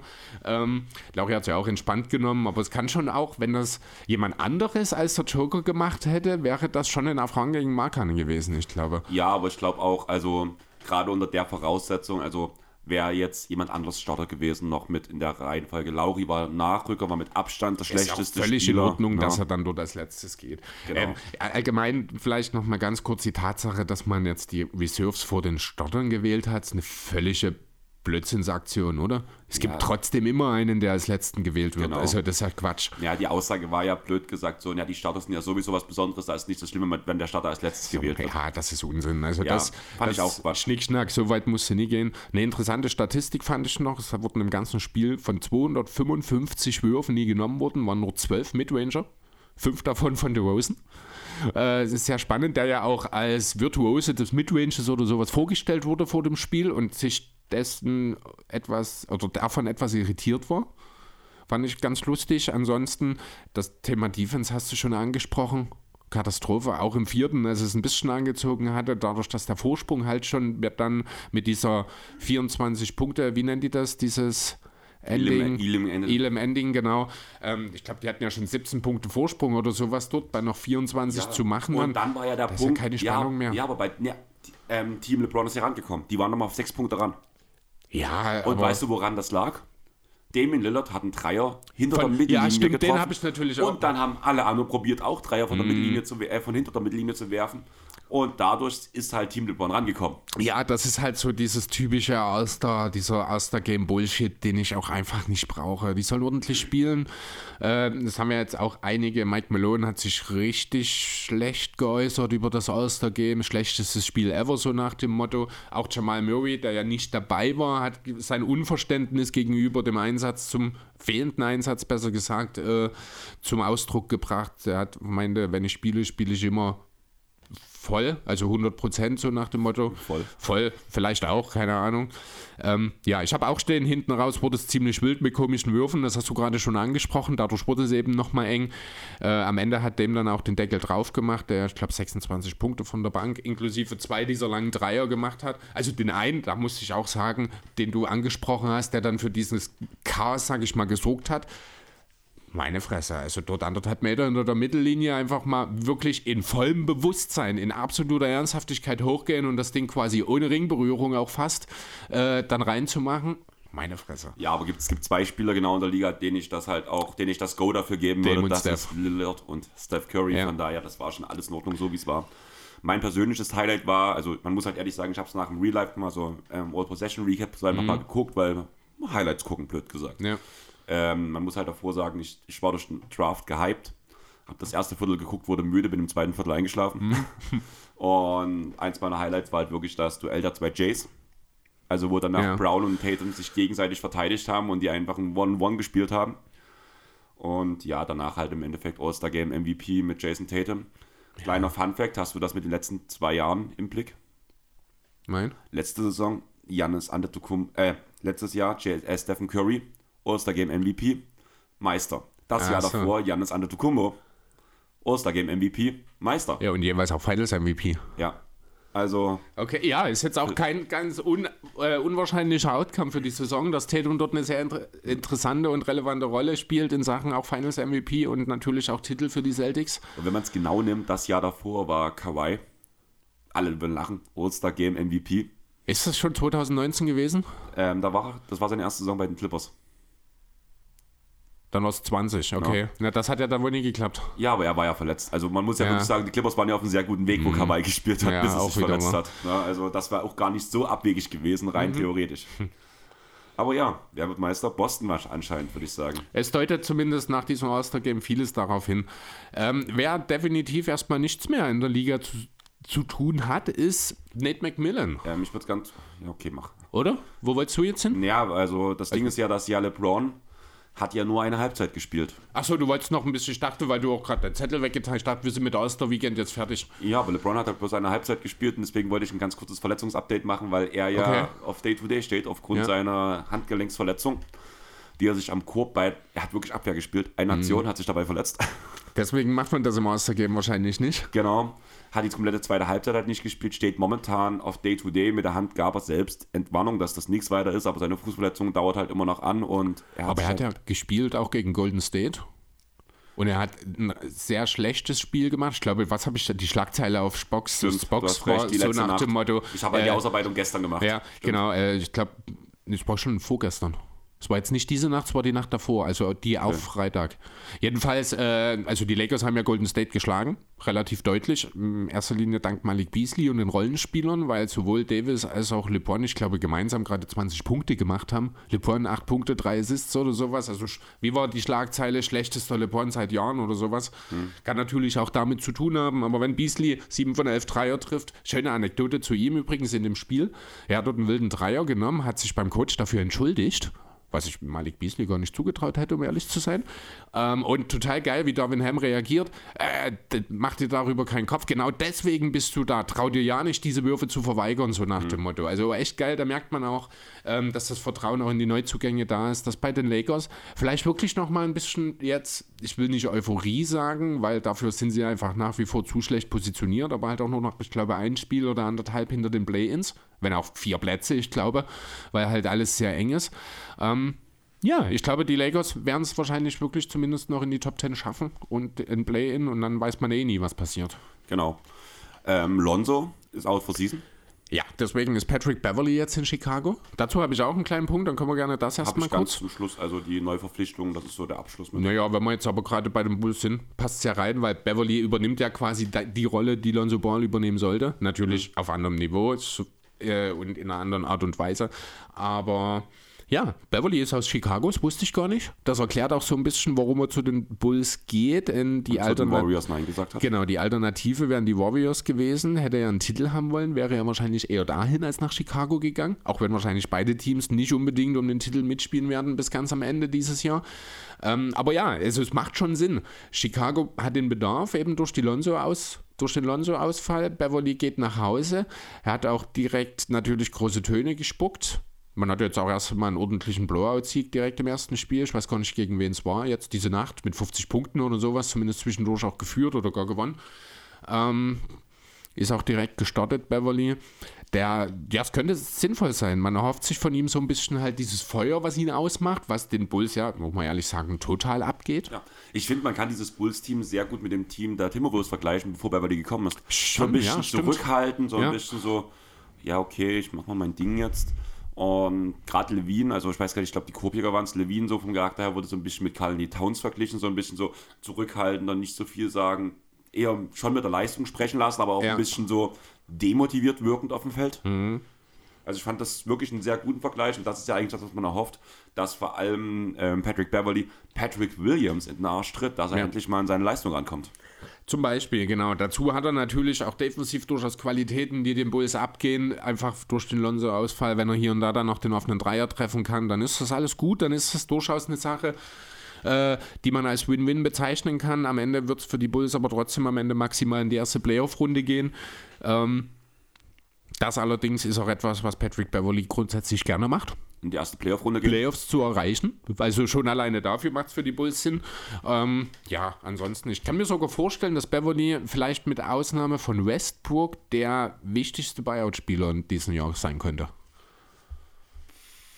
Ich finde Kevin Love, wenn wir jetzt gerade bei den Buyout-Spielern stehen, hm. von mir für Miami sehr interessant.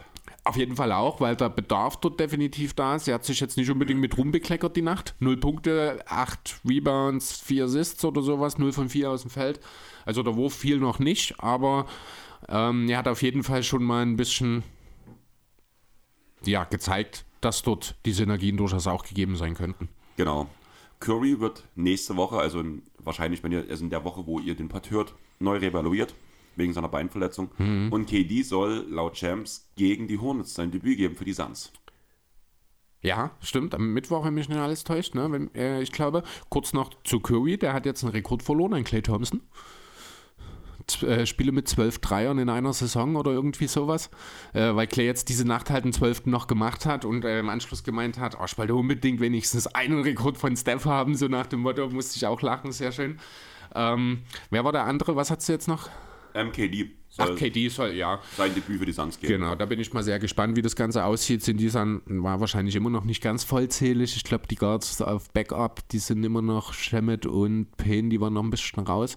Die Suns haben wohl auch, sollte es noch dazu kommen, was ich nicht glaube, äh, ein sehr großes Interesse an Derrick Rose haben.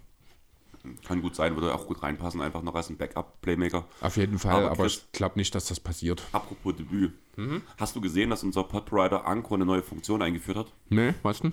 Ähm, wir können jetzt sehen, wie viele ähm, Follower wir auf Spotify haben. Echt? Ja. Cool. Und zumindest Stand Mittwoch waren das 475 Leute, die uns abonniert haben. Nice. Fand ich ganz schön. Ja. Danke dafür. Und ja, wir haben es schon oft gesagt, jeder Follower, jede Bewertung bringt uns ein Stück weiter und tut uns in die sag ich mal, Charts ein Stück nach oben spüren, beziehungsweise auch in die. Macht uns präsenter für Macht andere. uns präsenter in die Endgeräten anderer Hörer, die uns vielleicht noch nicht kennen. Mhm. Also wir würden uns mega darüber freuen, wenn ihr uns ein paar 5-Sterne-Bewertungen rüberschiebt, den Follow-Button drückt. Könnt ihr auf Apple Podcast und natürlich auch auf Spotify machen. Mundpropaganda hilft auch immer. Und ja, vielen Dank für alle, die es schon gemacht haben. Ich muss ehrlich sagen, ich war überrascht, dass es doch 475 Leute waren. Mhm. Und hat mich gefreut, zeigt aber auch den Anstieg, den es jetzt in den letzten Monaten gab bei uns. Ja. Von daher ein Riesendank und ich würde sagen, du hast vor uns schon einen Coach angesprochen, jo. aber ich würde gerne erstmal, wenn wir schon gerade über was Positives reden, wie Spotify-Bewertung, würde ich sagen, wir reden auch erstmal über was Positives bei Coaches und es gab zwei Extension und Jack Wong und Joe Masula haben ihre Verträge unterschrieben. Das habe ich tatsächlich gar nicht mitgekriegt. Also gut, bei Joe Masula, war jetzt keine Überraschung. Er ist als Interims-Coach reingekommen für die Celtics. Überraschend souverän durch diese Saison, das muss man sagen. Gerade nach dem ganzen Hickhack vor der Saison hat man ja doch so ein bisschen eine Schwächephase erwartet. Die hat es eigentlich gar nicht gegeben. Boston ist quasi seit Tag 1 das beste Team der Liga, bilanztechnisch. Hat sich auch nie dran was geändert, auch wenn der Vorsprung im Laufe der Saison reduziert, also sich äh, verringert hat. Von daher war das die logische Konsequenz. Und Chuck Warren Hilf mir kurz. Was überlegst du gerade? Wo der hingehört? Netz. Ist doch, ist doch bei den ja. Netz. Ja, nach, natürlich, genau.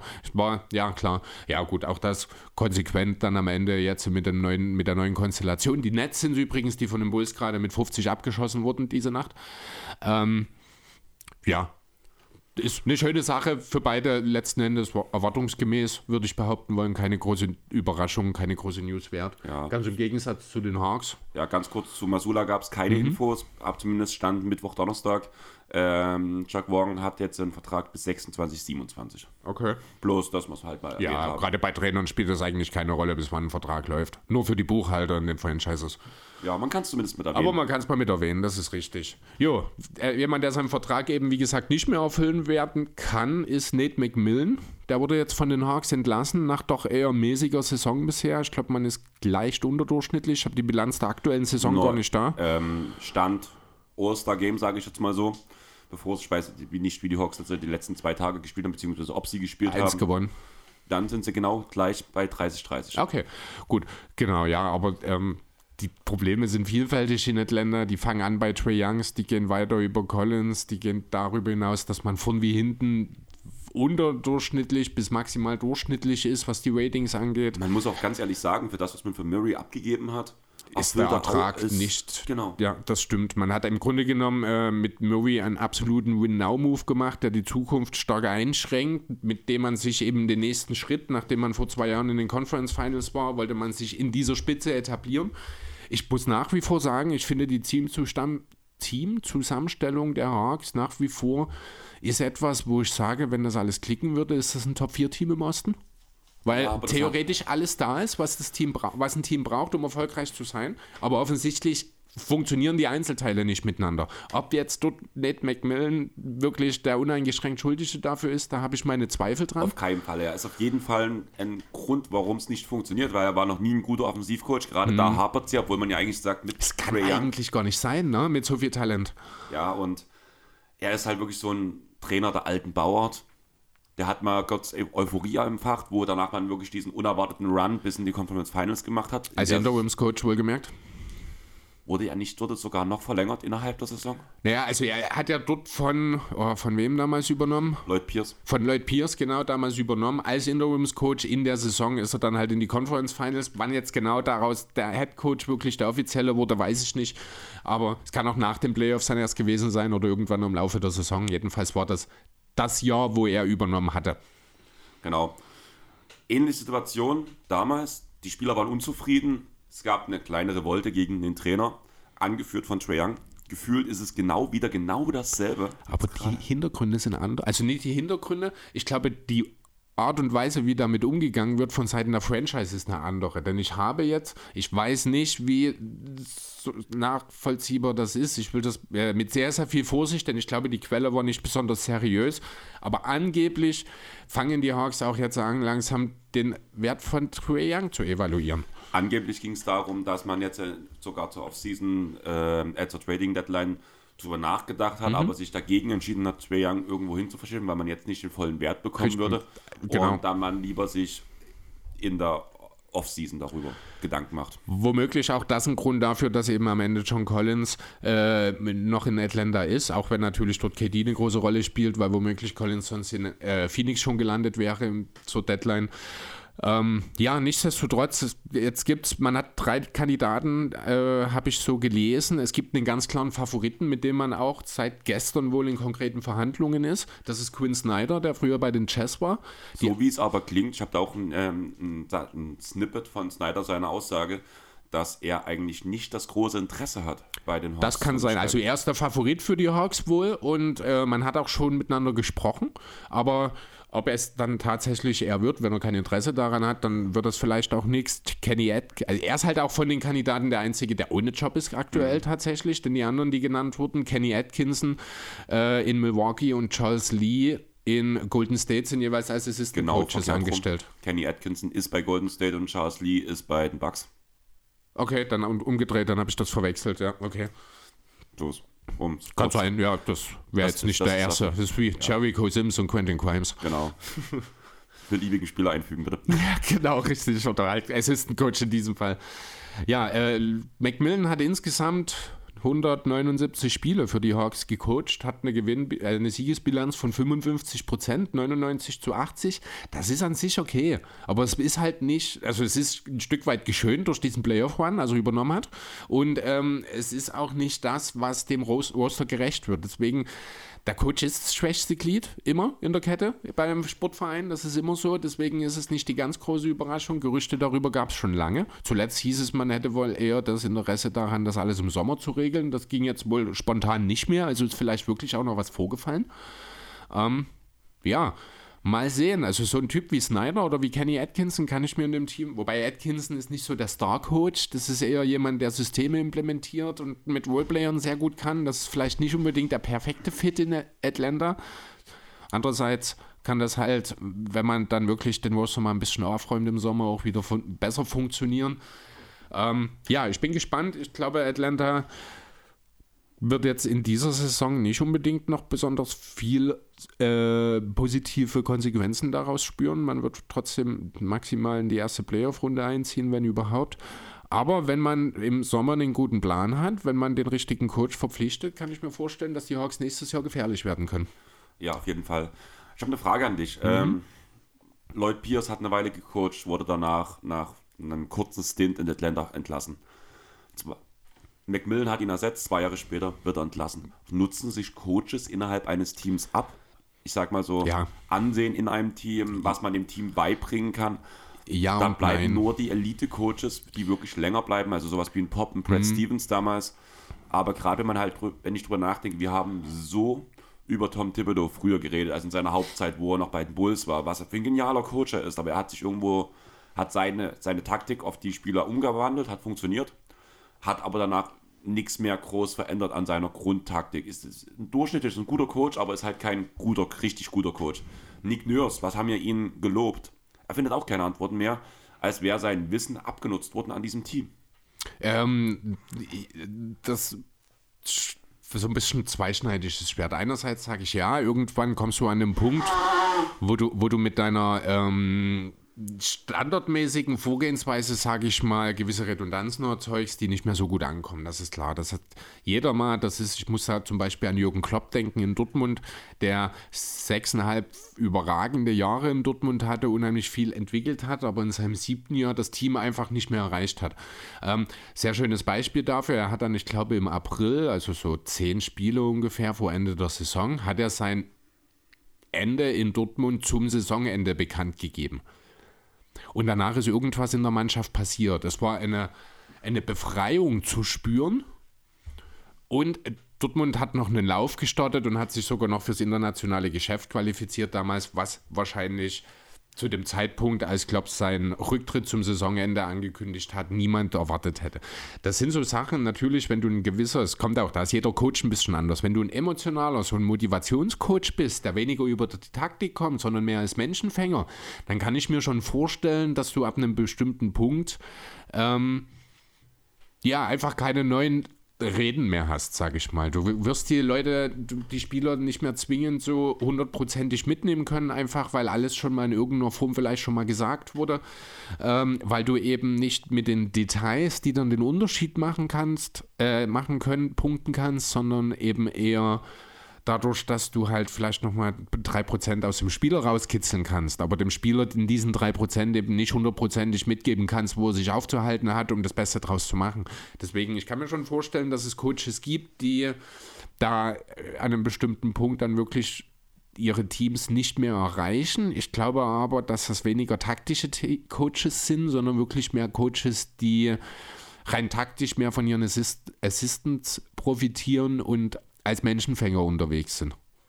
Pop kann ich mir halt, auch wenn es ein wirklich grimmiger Kauz ist eigentlich, Pop ist zum Beispiel jemand, den ich mir gut vorstellen kann, weil der haut auch mal auf den Tisch, ist aber trotzdem jemand, der gerade auch immer sehr, sehr gut mit jungen Spielern umgehen kann, der ein absolut herausragender Lehrer und Mentor ist. So jemand nutzt sich nie ab, weil der bringt halt auch immer wieder mal was Neues rein. Ähm, während ich mir schon vorstellen kann, dass andere Coaches da ja eher Probleme bekommen. Ja, gebe ich im Großen und Ganzen recht. Ich würde auch gar nicht so viel ergänzen dazu, einfach weil das halt genau meine Einstellung halt auch zu dem Thema ist.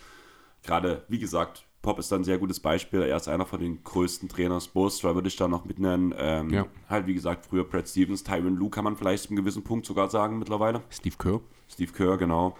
Äh, ich würde auch Nick Nurse noch in diese Reihe nehmen. Ich glaube, das ist auch weniger etwas, ähm, wo er die, die Raptors verloren hat, sondern find, das Problem ist. Die Sample Size zu gering ist noch für ihn, weil er noch nicht so lange Coach ist. Naja, gut, es ist auch das vierte Jahr jetzt, ne?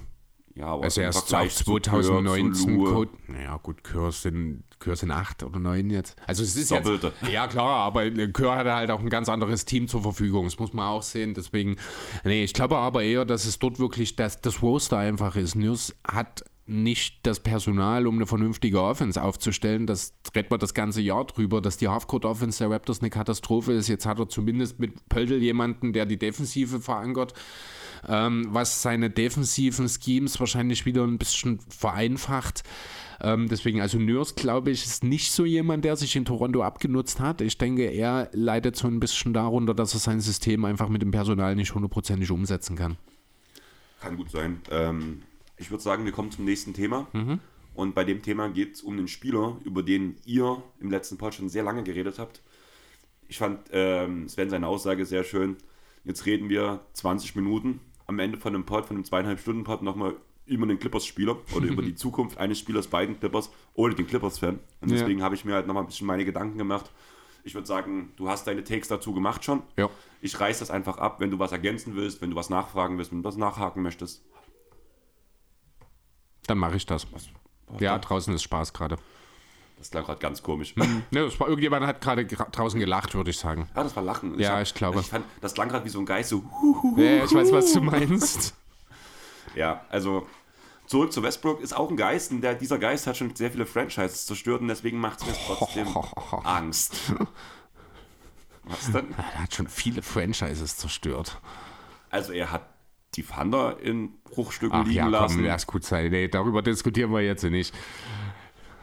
Es ist so. Nein, ist es nicht. Doch. Nein, ist es auch. Am Scheißegal. Ende. Ich rede nicht davon, dass er die Ist mir vollkommen egal, wovon du redest. Ich fange jetzt nicht an, mir mein, dein Westbrook-Hate nochmal aus der Vergangenheit anzuhören.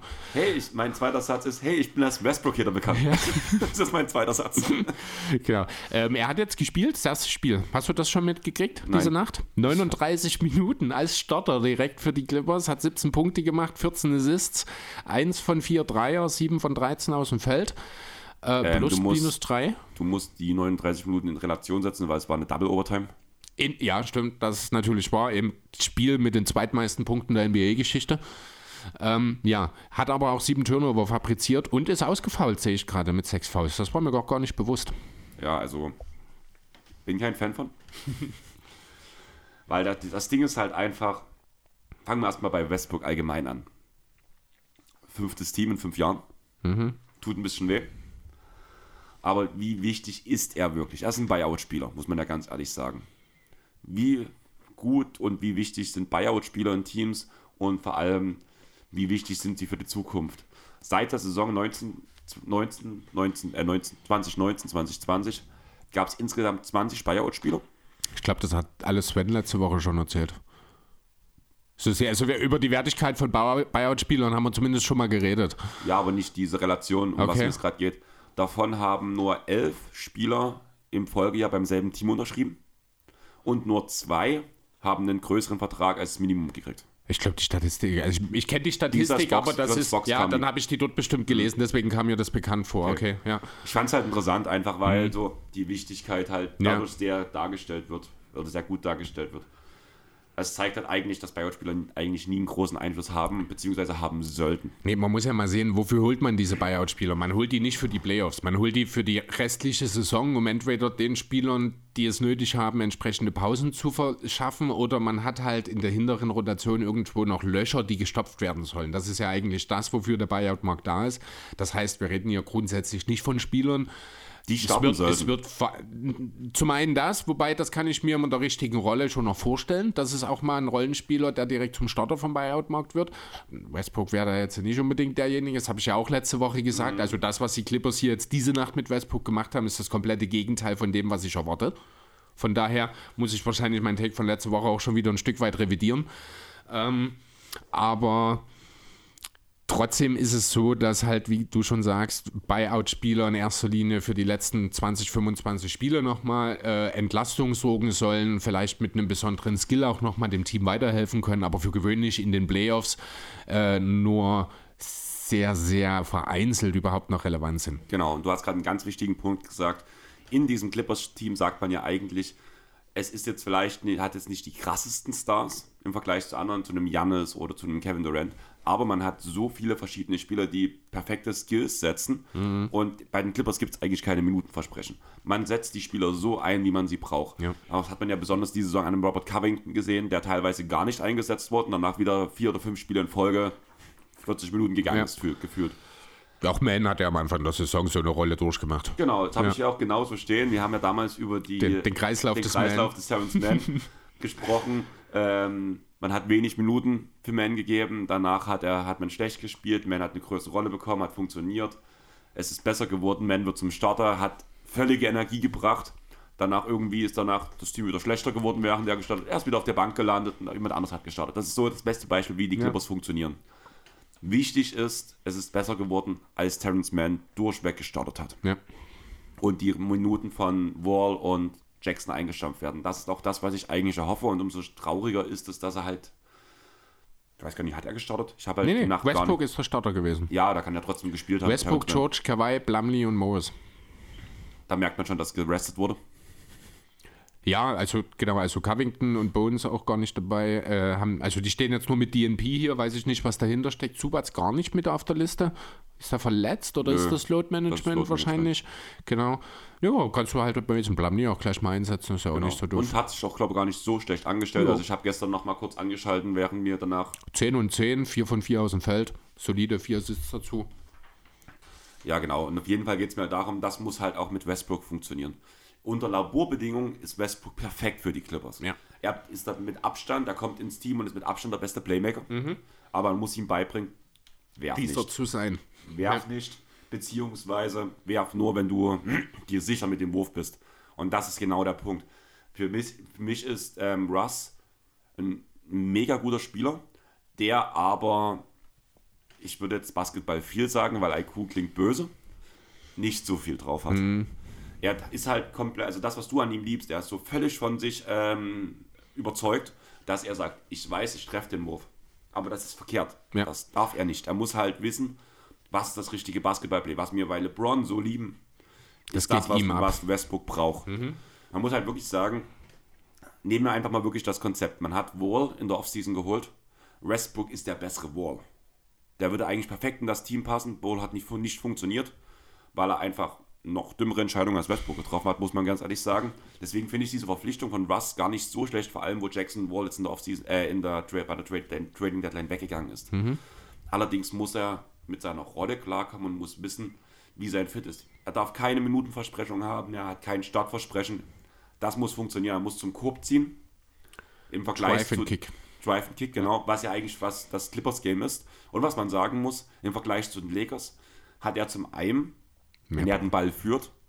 Auch die Stars der Clippers können draußen werfen. Das ist bei den Lakers nicht so gewesen. Er, er hat viel mehr Platz, als es in der LA der Fall war, um eben diese Drives auch anzusetzen. Genau. Natürlich wird er nicht äh, an der Dreierlinie hart verteidigt. Das ist auch klar. Die Gegner sinken relativ weit gegen ihn ab und in seinem jetzt doch schon auch etwas fortgeschrittenen Alter und mit der einen oder anderen Verletzung, die er eben inzwischen auch hatte, ist halt die Explosivität nicht mehr so da, dass er eben ohne weiteres auch einen Gegner, der einen Meter absinkt, äh, hinter sich stehen lassen kann. Da muss er natürlich aufpassen und andere Lösungen finden.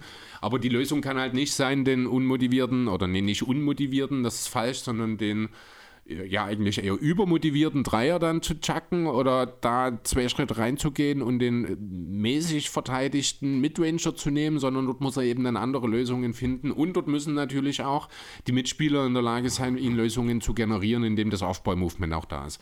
Das ist halt genau das, was ich letzte Woche sagte. In der Theorie sehe ich das durchaus gegeben für die Clippers, aber dann sehe ich hier dieses Deadline, diesen Boxscore von dem ersten Spiel, das Westbrook gemacht hat. Ich sehe 40 Minuten, ich sehe sieben Turnover, sechs Fouls. Ich sehe, dass er am Ende ein Plus-Minus von plus 3 hat, also dass er einen positiven Impact hatte zwar. Aber das ist nicht das, was die Clippers von Russell Westbrook brauchen. Und du hast die Minuten nicht gesehen. Das kann auch an einem ganz anderen Spieler gelegen haben, dass das jetzt bei einem Plus ja, ist. Ja, natürlich, genau. Ich habe das Spiel nicht gesehen, das ist richtig. Was mir auffällt, ist, dass ähm, George und Kawhi und Eric Gordon die drei Spieler sind, die negativ sind in diesem Team und alle anderen einen positiven Wert haben. Dann weißt du, woran es liegt. Ja, also ich, ich habe wirklich rein nur Boxscore abgelesen, daraus würde ich jetzt auch keine Ableitungen in irgendeiner Form jetzt vornehmen wollen. Eine Sache, die ich noch reinbringen wollte, du hast keinen wichtigen angesprochen, du hast gesagt, Westbrook hat die ein oder andere Verletzung mittlerweile. Mhm. Man muss aber trotzdem noch sagen, wie gesagt, er ersetzt den John Wall der John auch die Wohlfahrt, eine oder andere Verletzung der hatte. hat gefühlt die halbe Saison verpasst gehabt ja, bei den Clippers aufgrund von Verletzungen und da ist er schon ein Update. Ja, also was, die, äh, was das Thema Verfügbarkeit angeht, ist Westbrook immer noch äh, im Vergleich zu vielen, vielen anderen Spielern auf einem vergleichbaren Niveau ein Update. Upgrade. Die Frage ist halt wirklich für mich, ich fand das Sven sein Iverson-Vergleich sehr gut letzte Woche. Hm, ich, der der kann, kommt nicht von ungefähr natürlich. Ja. Kann Westbrook die Rolle als Bankspieler, als Sixth-Man annehmen, wenn er dorthin gedrängt wird oder nicht? Ist er eher der Allen Iverson oder ist er eher der Derrick Rose? Also grundsätzlich muss man sagen, er hat diese Bankrolle bei den Lakers schon angenommen. Das ist auch der Punkt, warum ich sage, ich verstehe total, wo diese Iverson-Vergleiche herkommen. Die sind vom Spielertyp, was das angeht, sehr ähnlich und es gibt ähnliche Vergleiche. Aber im Gegensatz zu Iverson, beispielsweise in Detroit oder in Memphis am Ende seiner Karriere oder auch schon in Abstrichen, na, wobei in Denver noch nicht unbedingt, ähm, hat Westbrook diesen Schritt zumindest schon mal gemacht, äh, wo wir halt auch beispielsweise ja bei Mello in OKC noch große Witze drüber gemacht haben und Mello selber noch, äh, die denken, ich komme von der Bank. Ne? Hat ja aber ähm, Westbrook bei den Lakers am Anfang auch gemacht. Ja, genau, aber er hat sich dann trotzdem äh, darin gefügt und er ist von der Bank gekommen und er hat seine Rolle angenommen. Ja. Und ich muss auch in hier der nochmal. Öffentlichkeit ja, aber auch in dieser Bankrolle hat er versucht, einen Starplayer raushängen zu lassen. Im Vergleich, was Derrick Rose nicht macht als Sixth Man, der dann teamdienlich spielt, wenn, wenn Westbrook kommt, weil es einfach seine Spielweise ist. Mhm er spielt immer noch den Iverson-Style bloß von der Bank. Ja, aber trotzdem ist das schon mal ein Schritt, den Iverson voraus hat. Darauf will ich hinaus. Deswegen, ne, das ist, äh, es kann natürlich sein, dass dieser eine Schritt am Ende verpufft und er trotzdem ein Iverson-Karriereende hinlegt. Das ist nicht auszuschließen, das halte ich auch durchaus für eine nicht unrealistische Option. Aber er ist jetzt schon weiter, als es Iverson jemals war. Da, darauf will ich hinaus, deswegen habe ich mehr Hoffnung, dass es bei ihm noch klickt. Ich hoffe, es ist so als Clippers-Fan aber es gab ja nur auch jetzt vor allem im Nachhinein, es hat ja einen Grund, warum nachgetreten wird in alle Richtungen. Also ich glaube nicht, dass aber Westbrook an nach? der die Lakers. Ja, aber wer? Wer bei den Darwin Lakers? Ham, LeBron James, Pelinka. Es wurde von allen Seiten kommuniziert, dass Westbrook teamschädigend war. Die Sache ist, ich glaube nicht, dass es allein Westbrook seine Schuld war. Das wird ein Gesamtkonstrukt gewesen sein. Aber trotzdem muss man sagen, es war nicht alles gut und ich glaube, das hängt auch mit Westbrook seiner Rolle zusammen. Ja, natürlich hat das, spielt das alles äh, da letzten Endes hinein. Ich finde es auch erstmal schlechten Stil, was dort gemacht wurde teilweise. Ich fand ja auch, ähm, ist so, ähm, äh, diplomatisch Darwin Ham versucht hat, sich dort auch auszudrücken, hätte er sich das einfach sparen können. Genau. Also das muss ich ganz ehrlich sagen, das ist halt auch so eine Scheißmode geworden, dass äh, unbedingt nochmal nachgetreten werden muss oder unbedingt nochmal eine Meinung zu irgendjemandem, der jetzt nicht mehr im Team ist. Also das sind ja auch nicht immer nur die Coaches und Spieler, das sind ja auch die Medien ganz klar, die im Zweifel auch fünfmal nachfragen, bis sie irgendein Scheißstatement bekommen. Ähm, aber dort kann man halt auch konsequenter einfach mal sagen, dazu möchte ich, das Thema ist erledigt. Ähm, wir sind im Guten auseinandergegangen. Russell Westbrook ist einer der besten Menschen, die, mit die ich je trainieren durfte. Und ich bin mir sicher, das ist so. Denn zwischenmenschlich, das sage ich, habe ich letzte Woche gesagt, das habe ich schon sehr häufig gesagt, gibt es nach wie vor keinen, der irgendwas Negatives über Russell Westbrook zu sagen hat. Alle reden von einem überragenden Teamkollegen.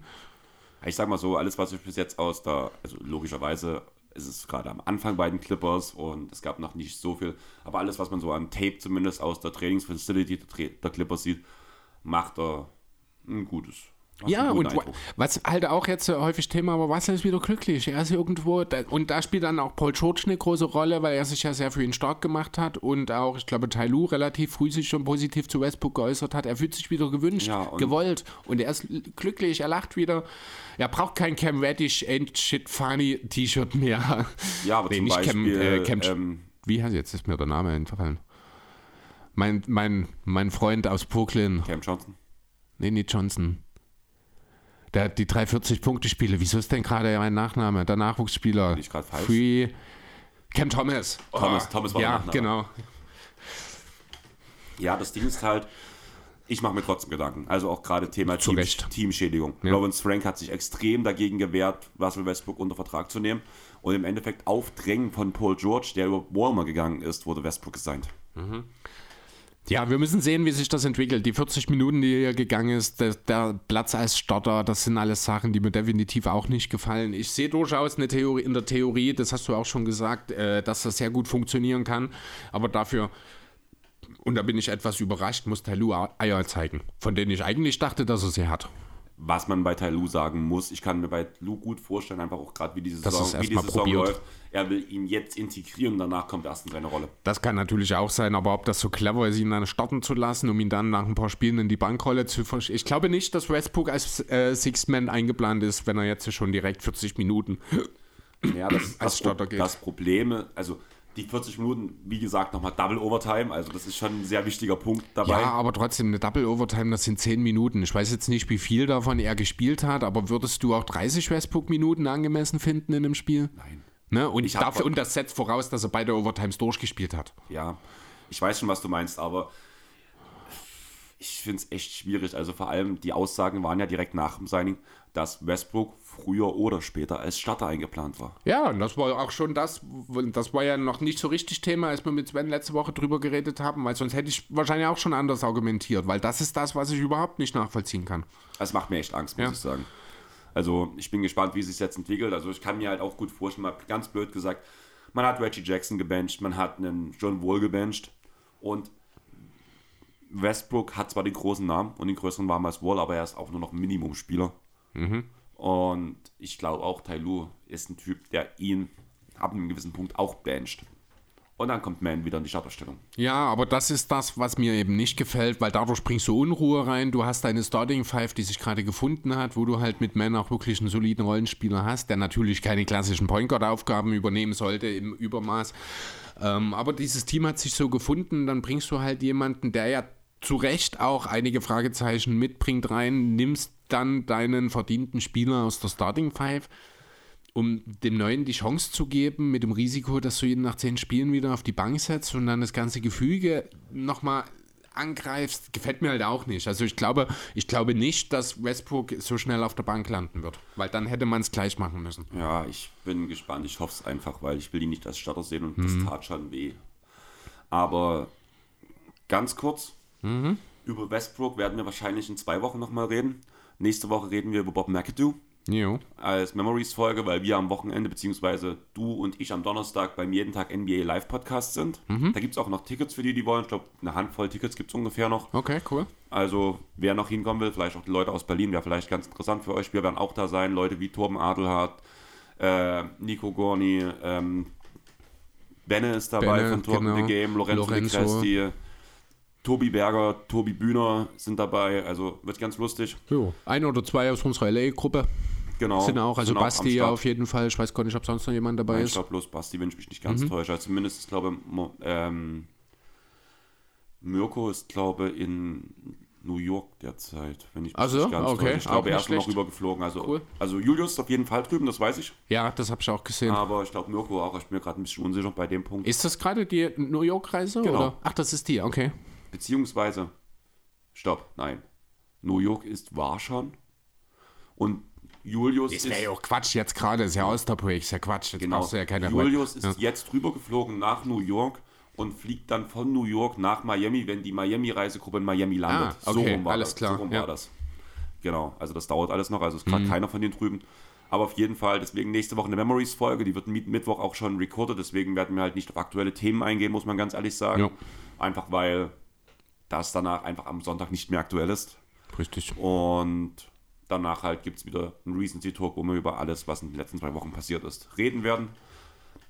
Die Folge nähert sich dem Ende. Ich habe noch einen Punkt. Hast du noch andere Punkte? Einen, den wir im Vorgespräch schon kurz angesprochen haben. Dann fang du an, weil mein Ja. Punkt ist ein gutes Ende. Okay, ja, äh, war, hat mich ein bisschen überrascht. Ist jetzt zwei Jahre her, dass er das letzte Mal im NBA-Kontext genannt wurde. Der, es geht um Myers Leonard, der hat jetzt einen 10-Day-Contract in Milwaukee bekommen. Er ist ja doch unter sehr umstrittenen Umständen damals aus der Liga gegangen. Er hat dort, äh, also er ist ein Freund des Online-Gamings. Äh, Ganz kurz. Ist das gerade ein. Ich, das ja? sind Melden. ja, okay. Ich fand die Umstände nicht um, äh, umstritten. Ich fand, es war richtig, dass er gegangen ist für das, was er gemacht Umstritten ist das, was er getan hat. Das, Ja, ne, also blöde Formulierung, also dass er am Ende dort äh, seinen Weg aus der NBA, zumindest wie wir jetzt wissen, wohl unter Umständen vorübergehend angetreten musste, völlig zu Recht, muss man nicht drüber diskutieren. Und zwar hat er äh, bei einem Online-Streaming, ich glaube, Call of Duty Warfare oder so war das, hat er irgendwelche antisemitischen Äußerungen getätigt. Ich habe den genauen Wortlaut, aber was genau gesagt hat. Das war eine Beleidigung, die man, die damals in der Scheißzeit. Hm. Ja, Scheißzeit, schöner Begriff. nicht die Eiszeit, sondern die Scheißzeit. Scheißzeit. Ähm, Oh Gott, jetzt habe ich Bilder im Kopf. als Beleidigung Ja. gegen Juden genutzt wurde. Ja, genau. Also ähm, er ist sich wohl damals, so hat er sich dann auch in der Folge entschuldigt, äh, ist sich nicht bewusst über die Bedeutung dieses Wortes gewesen. Keine Ahnung. Man kann das alles hinterfragen, denn auch schon als die ganze I Can Breathe George Floyd-Thematik war, ist er einer der ganz, ganz wenigen Spieler gewesen, der sich nicht bei der Hymne hingekniet hat. Ähm, er hat das damals äh, aus Respekt vor dem Militär und seinem Bruder, der ein Marinesoldat war, damit hat er das verargumentiert, finde ich, ist maximal 50% ausreichend für eine ordentliche Begründung. Dafür gefällt mir, also reicht mir an der Stelle auch nicht. Ähm, gut, aber das muss jeder für sich selber entscheiden letzten Endes. Er hat angeblich in der Zeit, also in diesen jetzt über zwei Jahren, die er aus der Liga raus ist, hat er sich äh, mit Rabbinern beraten und mit mehreren jüdischen Organisationen getroffen. Also das, was man Calvi vorgeben musste, hat er laut eigener Aussage selbst gemacht. Ist nachgewiesen von der Liga auch. ist Also, auch, okay, Ja, ist gut. offiziell. Genau, deswegen jetzt ist es zwei Jahre her. Ich finde, man kann darüber reden, dass er nochmal einen, eine Chance verdient hat. Also ganz ehrlich, bei dem Punkt sage ich mir halt, er hat auf jeden Fall eine Chance verdient, weil im Vergleich zu dem, was Kyrie abgezogen hat, danach halt Ja, mit dem Rattenschwanz, der dahinter kam. Ist Myers Leonard fast ja schon ein, ein Engel. Genau, Ja. mit dem, was Miles Bridges abgezogen hat, etc. Jeder Mensch hat prinzipiell erstmal eine zweite Chance verdient. Ich würde es gerne nochmal mit diesem Thema sexuelle Übergriffigkeiten der Mhm. linken Szene halt aufgreifen, weil ich finde, das ist ein sehr gutes Beispiel. Wir hatten damals die drei Bands, 100 Kilohertz, wir hatten die Band Radio Havanna und wir haben die Band Feine Sahne Fischfilet.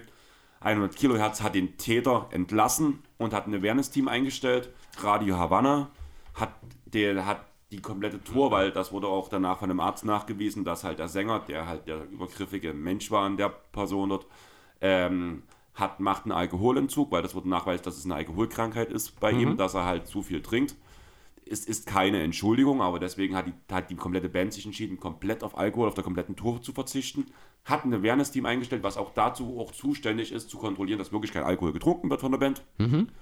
Plus die Hälfte der Toreinnahmen werden in Frauenhäuser gespendet, wo danach Schön. halt Frauen, die halt unter blöden Umständen, also ähnlich wie halt Miles Bridges seine Frau, sich zurückziehen können und sicher sind.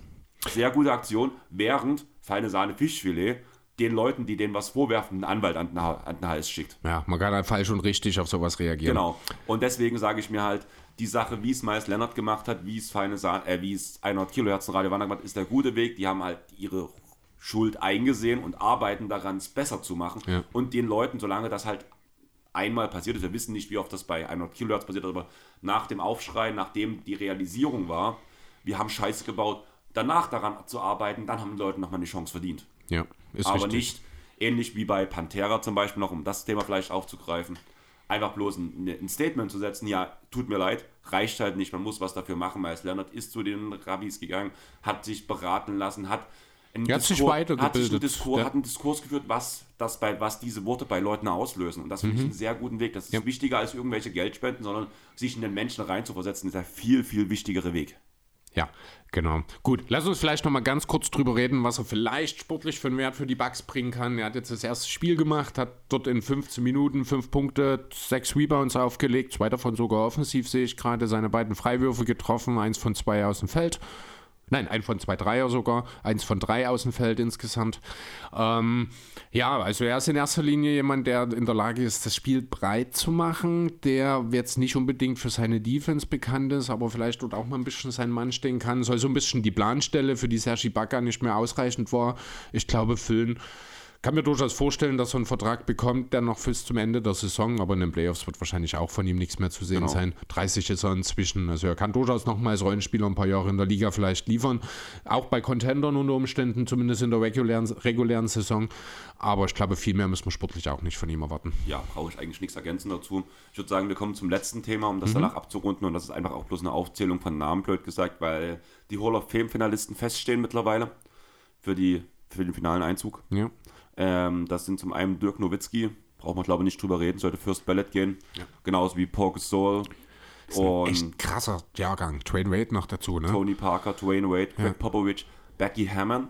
Das sind die Leute, die mir alle was sagen. Ich brauch, den Alle- Leuten braucht man auch nichts sagen. Alles mehr. First Ballot in Genau. meinen Augen, ja. Und die anderen Finalisten sind Marion Washington, die war 31 Jahre bei Kansas Coach.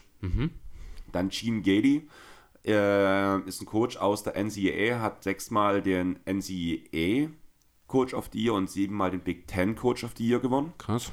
Dann David Hickson, der war auch sehr lange da in der College-Liga unterwegs, hat eine Bilanz von 826 Siegen zu 293 Niederlagen. Wow. Gary Blair hat 37 Jahre am College gecoacht. Gene Bass hat eine Bilanz von 1300 Siegen zu 416 Niederlagen und damit eine Siegquote von 75,7 Prozent. Danach haben wir noch Jennifer Assey, sie ist eine WNBA-Spielerin, holt olympisches Gold und einen NCAA-Titel. Das sind die Finalisten darunter. Ich dachte, die Namen sollte man zumindest mal genannt haben und Jo. für diejenigen, die mir zumindest nichts sagen, wollte ich zumindest einen kleinen Fact noch mit hinterher schmeißen und vor allem bei dem Namen Gene Bass mit dieser 75,7 Prozent Das ist schon massiv. Was war das, Highschool oder College? College. College. Ja, ist schon trotzdem 1000. Also ich frage, was ich mich am ich habe die Zahlen gelesen. Meine erste Frage war so, war das geplant, dass er glatt 1300 Siege und geholt und dann ist danach Und ist zurückgetreten? dann auch mitten in der Saison so No, 1300, jetzt könnt ihr mich alle mal am Arsch lecken. Ja, ich könnte mir halt gut vorstellen, dass halt schon. Ist das äh, Rekord? Was Stand da was dazu? Weißt Nein, du was? stand nichts dazu. Mein Gedanke war halt so, am Ende hat er schon einen Assistant Coach gehabt, wo schon feststand, er wird das irgendwann übernehmen, für die, für die nochmal in die Saison rein, dein Team. Du hast schon deinen nächsten, du willst die 1000, machst die 1300 voll und danach übernimmt dein Kollege. So ungefähr war das für mich so. Men's DI College Basketball Coaches with the most wins. Ich weiß jetzt nicht genau, was dieses DI in diesem Kontext, aber hier steht Coach K mit 1202 von 368 Niederlagen, 76,7 Prozent. Wie war der Name? Ähm, Gene, also G-E-N-E, Bess, B-E-S-S. Ist gar nicht mit dabei hier, ich glaube. Gene Bardo, Gene Keedy. Nee. Aber wie gesagt, also das ist ja beim College, da gibt es ja dann auch irgendwie unterschiedliche Verbände und alles. Keine Ahnung, ich weiß jetzt auch nicht, was hier das DI College Basketball Coach ist, was da jetzt. Ja, vielleicht auch die, also die Siegquote von Coach K ist ja nochmal ein bisschen besser gewesen. Also du hast ja gerade 76% gesagt, glaube Und wir sind bei Bass bei 75%, kann man sich, also 75 Bass, B-A-S-S? B-E-S-S. B-E-S-S. Also ich bin jetzt. Laptop ist laut. Ah, ja. Junior College Coach.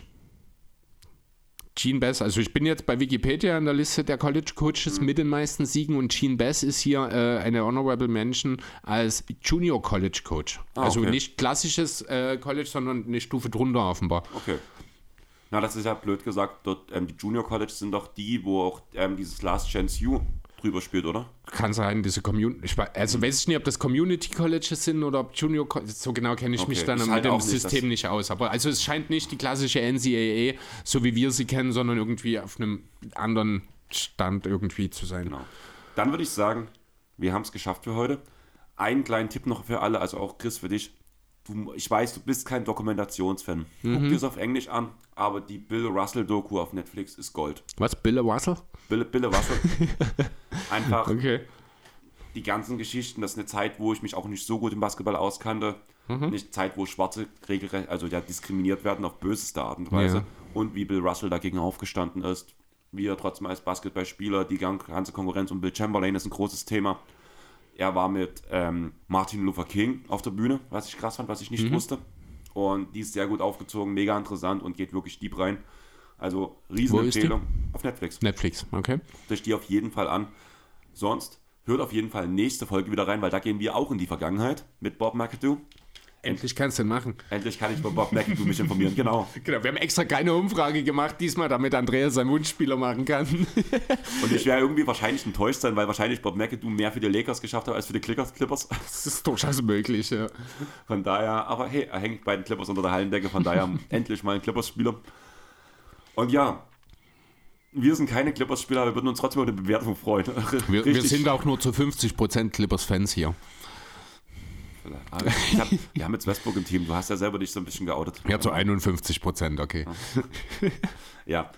Wir würden uns, wie gesagt, schon wie in der Mitte des Pots freuen, wenn ihr eine Bewertung da lasst.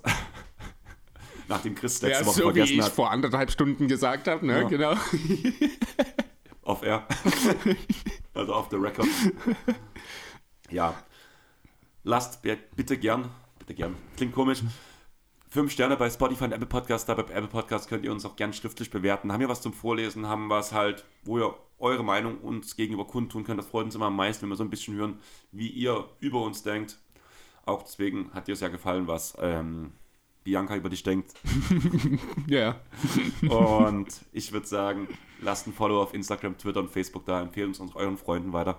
Ich würde sagen, wir machen das jetzt dicht hier. Ich muss heute Abend noch auflegen, habe noch ein, ein Meeting. Du willst zu deinen Eltern. Wir haben es geschafft. Eine Stunde kürzer als letzte Woche, aber hey, wir sind der Werbe-Podcast, das funktioniert auch mal. Ja, manchmal kann es auch kurz sein. Ich würde sagen, bis dahin. Tschaußen. Ciao. Ciao.